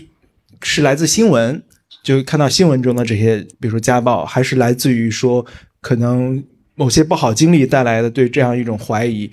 呃，因为我想我在生我日常生活中其实。也不太，当然呢，家暴是一个不被阐述的不够多的一个一个话题，可能很多人也不会公开的讲述。就我们甚至身边朋友，比如说预计遇到家暴，我们可能都不知道，因为他们可能未必会跟朋友讲述。但是我觉得绝大多数人，一个人身上的暴力的因素，你可能是可以测出来的。嗯，就是你可能在没有跟他进入很深亲密关系的时候，你会发现这个人他对他人怎么看待，就不要看对待你，就一个人在跟他人沟通的时候，礼貌的说你好，或他在处于工作。跟同事有冲突的时候，他那种急怒的状态下，他是如何做出应激反应的？其实是可以看出来他是不是有有没有这种暴力倾向。我觉得两个人进入扭打的状态，就尤其是男方进行施加暴力的时候的那种极端状态的反应，我觉得是可以预预计出来的，并且对，但是一一遇到不好讲。对，心理学怎么解释？我我觉得，嗯，首先首先，我我我我不介意分享我自己的经历啊，就是会有。就是暴力的幻想，你都有，当然有。在在很气很气的时候，我就想抽你两耳光，你他妈给我闭嘴吧！我真的会有这样的想法，我完全不不避讳这一点。而且，其实以前我跟你一样，我是属于用我最极端最极端，我用冷暴力来对待。但是，嗯，这个有可能那只是因为你还没有被逼到最后的死角。呃，然后我的一个体会是说，我现在这段关系，嗯。当中我是有做一个有意的一个选择，因为以前我喜欢用冷暴力来处理问题，或者用冷处理的方式来处理，但是那样的一个代价就是，它其实会伤害关系，因为冷处理是疏远的结果，是它是隔绝情感流动的，所以我现当下这个关系，我曾经会有意识的让自己就是可能更多的把情感去表达出来，但是表达的结果就是人人都是有攻击性的，人都是会有呃。暴力和甚至是残暴的一面的这个面，每一个人都有。如果你觉得你没有，那只是因为你还没有到那一步而已。呃，我最接近使用暴力的一次，我把桌子掀了，摔了杯子。那一次我自己也把自己吓到，因为我以前没有这样的体验。然后我觉得，哦天哪，我居然可以到这一步！因为以前我一直都觉得，我顶多就是冷暴力呗，对吧？但是当你到了那一步，你才看到我有这一面。然后后来发生的事情就是，我会去看我的这一面，我也会跟我的伴侣去交流这一面。然后到了最后的话，现在我就会意识到说，有的时候还是我们吵，有的时候不开心啊或者什么很极端的情况下，我真的我也会有暴力幻想。但是现在我对这个部分就很熟悉了，我就知道说它只是幻想的一部分。所以，比如说，如果你是想去，呃，我不知道哈，我脑补，比如说，也许你你现在想要去看男性到底是怎么样的，会不会有暴力啊，会不会这样子？你想要去搞清楚对方是怎么样一个状况，去建立这种了解跟信任，可能一个比较好的方式就是跟对方去聊这个问题，你会不会有暴力幻想？你是怎么处理的？你以前有过动手的这种经验吗？动了手之后，然后你又是怎么想的？因为我觉得暴力性、阴暗面、攻击性这些都会有，但是重点不是他有没有，而是每一个人愿意怎么去对待这个部分。如果你遇到一个人，他跟你说啊，我我没有我没有阴暗面，我没有攻击性，我不会用暴力，我觉得这样子的人反而是比较可疑的，因为他没有见过他自己那一面。你在说谁？真的，哎，很诚实的，我很诚实、很诚实的说法，就是当每一个人，这个说的大一点，就是当每一个人，当你变成纳粹集中营的那个守卫之前，你是不知道自己作恶的潜力有多大的。所以以前就有一个，呃，我忘了是哪一个纪录片里面看到的，就是有一个反正是挺世故的一个人，他就说我相比于普通人，我更相信坐过牢的人，至少他们见过自己最恶的一面是什么样的。对。哈哈哈祝好运。我觉得你只有在非常亲密，包括，并且我觉得一个人非常直接的暴力是你对不亲密的人都会有，但我觉得人的那种你说的那种非常浅层的东西，你只有对很亲密的人，并且你在一种情感堆积到极致的状态下。那那，所以说你得非常亲密才行。对，就是真的不好。如果对陌生人都有暴力倾向，这种你最好连试都不要试。啊，当然，当然，当然。你看，你看，他会轻易的呵斥一个快递小哥，然后你在跟跟他人在外面跟他人结账的时候，你会有一些非常非常不耐烦和粗暴的东西。我觉得这种就是暴力倾向写在脸上。这种就是他的这个对他人不礼貌，对你是不可能礼貌的。对他的冲动控制这个机能本身有问题的话，这种就很是很这种是比较容易分辨的。但是我讲的是那种更难以分辨的，就是就是可能是到了，因为确实亲密关系到了。最极致的地方就是两个人的情感上会有高度的连接，但高度连接也意味着当中的冲突也是会被放大，会会非常真实的，所以会把你 push 到一个极限。我觉得是有这样可能性的。对。那个追问没有关于你们有没有跟自己的伴侣沟通，他们对于你们使用暴力的这种恐惧，或者是你你有聊过吗？我伴侣没有对我，因为他知道我是这种 OK 风格的。呃，我们会聊，然后就我跟我的伴侣会聊，但是呢，就是他的想法大约是说，如果真的打起来的话，他也不会怕我，因为他劲儿也挺大的。然后，对，就是我们会以一个有点幽默的方式去，也还是会聊，但是说不会把它作为一个就是很很很很严肃跟苦大仇深的一个话题去聊吧。但是我我们会愿意正面这个问题，就当有一天真的有必要去聊的话。就是不一定是聊过，而是说你知道有一天需要聊，你们是可以聊的。我觉得到这一步，也许就算是令人满意的了。嗯，就是我想，就是先回应一下那个孟尝老师刚才说的，就是他他对那个就是嗯平时周围的朋友啊，就是这种嗯聊到这种性别关系之间的这种悲观主义的这种看法。其实我自己在自己的这个生活。处境当中，其实也有这样的感受。然后就是，嗯，包括像今天这个讲座，我们看到其实大部分来看的都是女生嘛，女生比较多一些。然后可能女生对这种话题的学习，或者说对这种东西的关注，可能要更多一些。然后我想问的就是，想问两位老师，就是因为我们今天的话题是关于公共性的嘛，就是亲密关系的公共性，就是想说，对于个体来讲，对于我们自身，如果我们想把自己的这种对于性别关系或者亲密关系的更多的这种。嗯，自己的想法或者说这种更开放的这种想法传递给周围的人，就是想让，比如说周围有一些朋友，有一些男性，他们可能平时没有接触过这些东西，但是他们有一些这种开放的东西、开放的想法，他们想来接触更多这种可能性。就是想问两位老师，他们你们平时就是接触的周围的朋友啊，或者是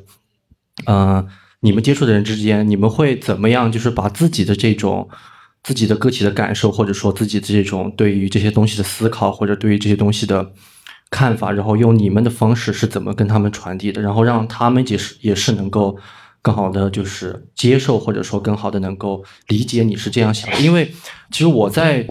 平时的尝试过程当中，其实会发现，就是你会有很大的阻碍嘛，就是当你去，就像刚才有女生讲到，就是他们想跟自己的男朋友分享，就是他们对于这些东西的思考的时候，其实他们会觉得，哎，这个东西没有用，就是好像你就不需要，就是我们不需要讨论这个东西，就是对我们的现实生活没有多大帮助，然后。可能男生更多考虑是在我怎么把这个生活的物质水平或者说这个生活质量提高上，但这种什么公共关系啊、性别关系啊，对于他们来讲就不是一个迫切的这种话题。但是我就总想是把自己的这种想法或者说把自己的这种视角传递给更多人。但是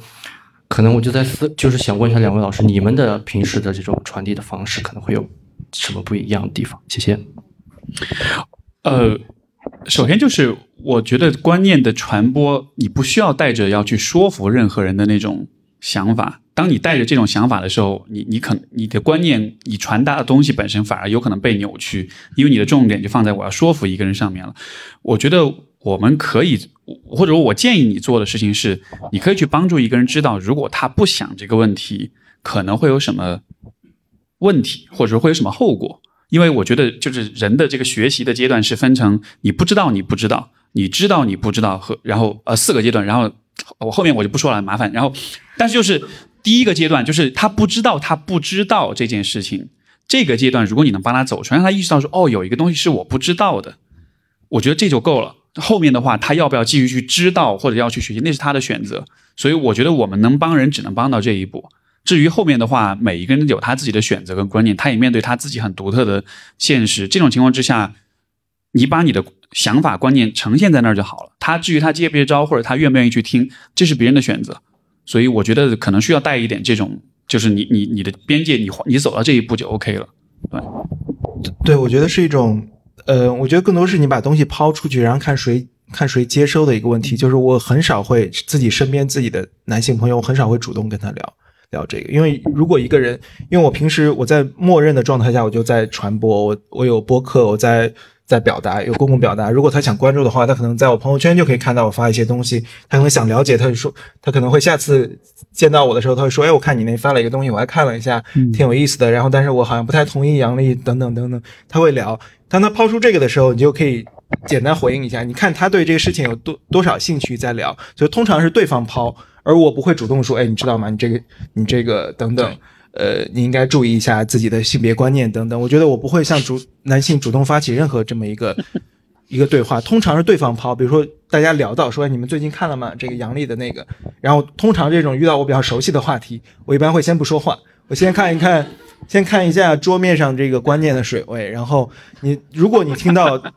你的你同意的观念，大家说的差不多了，我基本也不会说太多。然后如果他说的一个比较。比较这个匪夷所思的一个观点，这时候你可以再说出来。你说，哎，我觉得其实不是不是这样的，等等等等。你不会再告诉他说，你再给他讲一个性别观念，你只是在说，我在讲一个道理，我在分析一个，我在进行思辨，我在讲一个道理的过程。你不会再说，哎，你这个没有性别意识，等等。所以说，我觉得还是他要有一个缺口，就是他要有一个对这件事情关注和了解。他说，我最近看了一个。东西现在好像杨丽在聊什么，如果他对此毫无的话，我觉得是没有切口的。就是我通常不会主动去跟男性聊，尤其是性别问题，是因为性别话题它是对于男性来说，它是有一个推翻自己的一个一个非常艰难的一个精精神精神精神上自毁的一个。你要先推翻自己的，建立起来一整套的一个东西，你要先推翻自己在精神上，然后才能一点点重建。这个过程对人的。这个挑战和要求是很高的，所以说我觉得，如果一个人没有自觉的表达出这样一种兴趣，说，哎，我最近看你转发了一个东西，我对这个话题挺有兴趣，聊一聊。我我很困惑，我跟我有有些男性会经常抱怨说，哎，我觉得我对我老婆很好，我哪里没有性别意识，天天给她买东西。就当他有困惑、有问题的时候，这是对话的开始。但他如果没有的话，我不会向一个人开启一个传传播，因为他没有接收的缺口，对接端口。嗯。其实这个主题也是聊到亲密关系的公共性，就是我刚刚听那么多人提问，其实心里稍微也有些答案。我举一个非常具体的事例，比如说我进到一段关系里面，呃，这个关系就像其实刚刚 Steve 老师里面有聊到，就是我在面对我的那个伴侣的时候，我有非常复杂的情绪，比如说你说对他自己的自怜，对一个他的工作的讨厌，然后对他那种欢喜。一个这样子的人，我对面就是有一个这样子的人，给了我一个这么复杂的感受。但是公共话题上，比如说这个人，他其实底层逻辑是我在权力观众关系中，我要支配你，我要有一点点压榨性的东西。但是我是知道这个是不 OK 的，我是反对这些的。然后他带给我，当然我们进入这段关系可能是机缘巧合，但是我有一个这么强烈的复杂的感受，我自己是感知到了。然后，但是对对面的这样一个人，嗯、你怎么去面对他的这种东西呢？他就这个人对你来说，你的复杂性也是看到了他的复杂性，他也有很多优点。但是这个公共话题下，甚至他带这个公在带着这个观点对我的一些伤害，其实该怎么做呢？我觉得是一方面，就是我想更多的问，就是我现在目前就是一个这个状态有点暴露了，该怎么样去对自己一种保护呢？还是说怎么去看这个这个事情呢？我觉得我的我的问题是这个。他的问题是什么？就是没有性别意识。怎么保，就是嗯，对自己的这个对这样一个处境的保护自己，或者说我该怎么选择，我该怎么去，就类似在我当下我是没有噱头的，我觉得这是一个困境，就是、我觉得这个还是回到一个，我觉得比性别问题更底层的一个更常识性的问题，就是亲密关系不应该是有伤害的，尤其不应该是有刻意伤害的。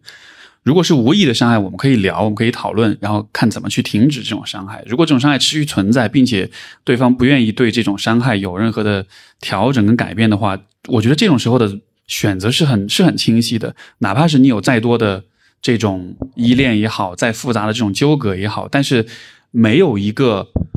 会伤害你的亲密关系能让你的生活变得越来越好。就这是这是一个很就是这是一个我觉得是很长时间的问题。哪怕你有再多的幻想、再多的想象，如果这个关系一直带来伤害的话，所有的伤害乘上时间乘以时间的话，它带来的那种影响，我觉得都是非常非常难以去改变的。所以，我我觉得这个问题蛮简单的，其实。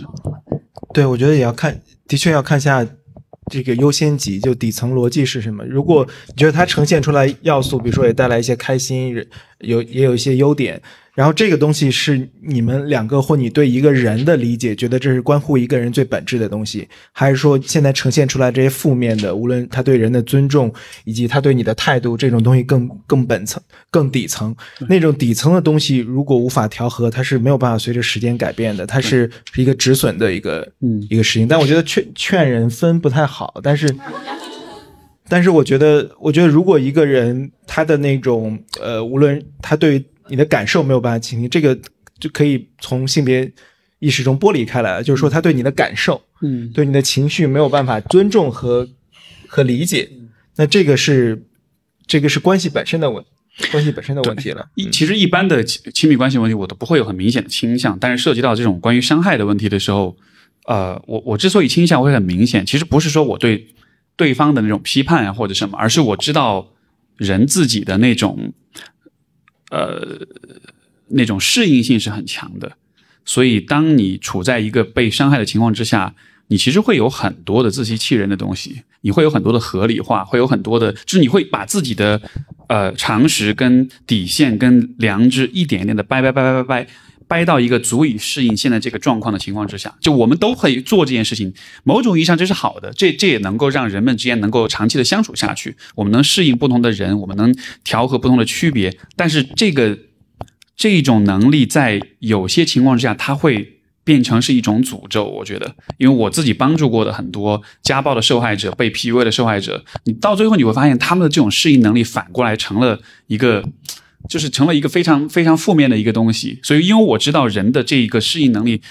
太强了，所以遇到这种状况我会有一点偏向性吧，就想给你解释一下，就不是说是在对对方，因为我不了解状况，但是就只是提示你说人的这种适应性的这个问题，对。其实我是想问一下，就是呃，亲密关系里面那个个体性与那个就是空间的，就是占用的关系吧。就比如说，我是一个很独立的人，对方也是一个很独立的人，然后我们俩在一起了，我们俩会不可避免的互相影响。但是我不是会喜欢这些所有他对我的影响，然后我可能也是一个比较喜有自己空间的人，然后怎么去处理好一些边界，以及怎么去。看待这些所有的对自己的影响，然后怎么去做一些比较好的隔离，就比如说可以被影响的部分可以去影响，然后不太愿意被影响的部分去做一个相对比较理性的处理吧。其实我就觉得挺难的。嗯 嗯，看一下老师们有没有什么可以分享的。专业范畴。这个反正这事儿正着说反着说都可以说。正着说，当然你也可以说边界是很重要的，然后维系个人的观念，不要失去自我啊什么。但是反过来说，我也可以说不要害怕被你的亲密关系关系的伴侣给改变。两个人在一起相处就是有相互适应的过程，就是这事儿其实正着说反着说都 OK。是，所以我觉得最终还是看啊、你们两个人觉得什么样的一个度是最能够让双方都满意，也能够让这个关系很健康的存在的。对，就是我觉得这个真的是取决于你现在的位置。比如说，如果你是一个非常强调自己不被别人影响跟改变的人，那么这种情况下，我可能会说，其实不要不要太抗拒被你的伴侣所改变，或者为了你的伴侣做出改变，因为两个人在一起长期的相处，其实就是会变得越来越像，就是会有相互影响，就是这个过程是很。是本来就会发生的。如果你想象中你不认为、不认同这种现象的话，那也许你可以调整一下期望值。但如果你是那种很容易失去自我、很容易放弃自己观点的人，那我当然会鼓励你说：“OK，你你的空间啊什么，你应该表达，你应该有边界感啊什么。”所以就 就这是一个 对，真的是取决于你你的位置在哪儿。对，就还蛮不好讲的就是你说的前一个人，就是我不太希望自己啊。OK，明白。如果你不希望被影响的话，你是可以做到的。我觉得，就是因为你对自己的那个边界和想法保护的比较，就你比较坚定。如果但是如果那样子的话，为什么要有这个关系呢？就是对方对方给的反馈，就是对方可能会觉得他对我来讲是不是没有那么重要，或者说我是不是没有那么需要，然后嗯哼会让对方也很矛盾、很困惑。所以我我我是觉得理想状况下，就是一段关系的加入到你的生活里面，是因为你看见了这个关系的存在，可以让你本来的人生路走得更好一些，对吧？你要获得这个更好的提升，也就意味着你需要允许这个关系对你是有一些影响的。如果你过于的去拒绝它对你影响，那么这个提升也许就不会发生。那这样的情况下，你有这个关系我没这个关系，你的路都是一样的。那所以我才会说，那这样的情况下。也许不要谈这个恋爱了，这个这这这，你还要付出时间精力什么，但你没得到什么好处，我觉得反而觉得有点亏吧。对，的确正反都可以说，因为因为另一种好的亲密关系的描述是说，两个人都打破自己原有的自我，然后创造一种新的自我，这种一种共同的新的，就是一种旧的 ego 被打破了，创造了一种新的 ego。你如果反过来说，好像两两边都放弃了一些自己的东西，但我觉得放弃的是什么？这是一个技术性问题，对对对它不是一个一揽子可以说清楚该不该放弃的问题，就它的边界没有那么的清晰，所以也许你也不用那么的很很固定的去很很很僵硬的去维系一个人为对对，但的边界。被改变是一个非常正常的过程。对对对对，纵身一跃，对，纵身一跃。好吧，那那我们就我差不多就到这儿。好，那先到这儿，谢谢各位啊。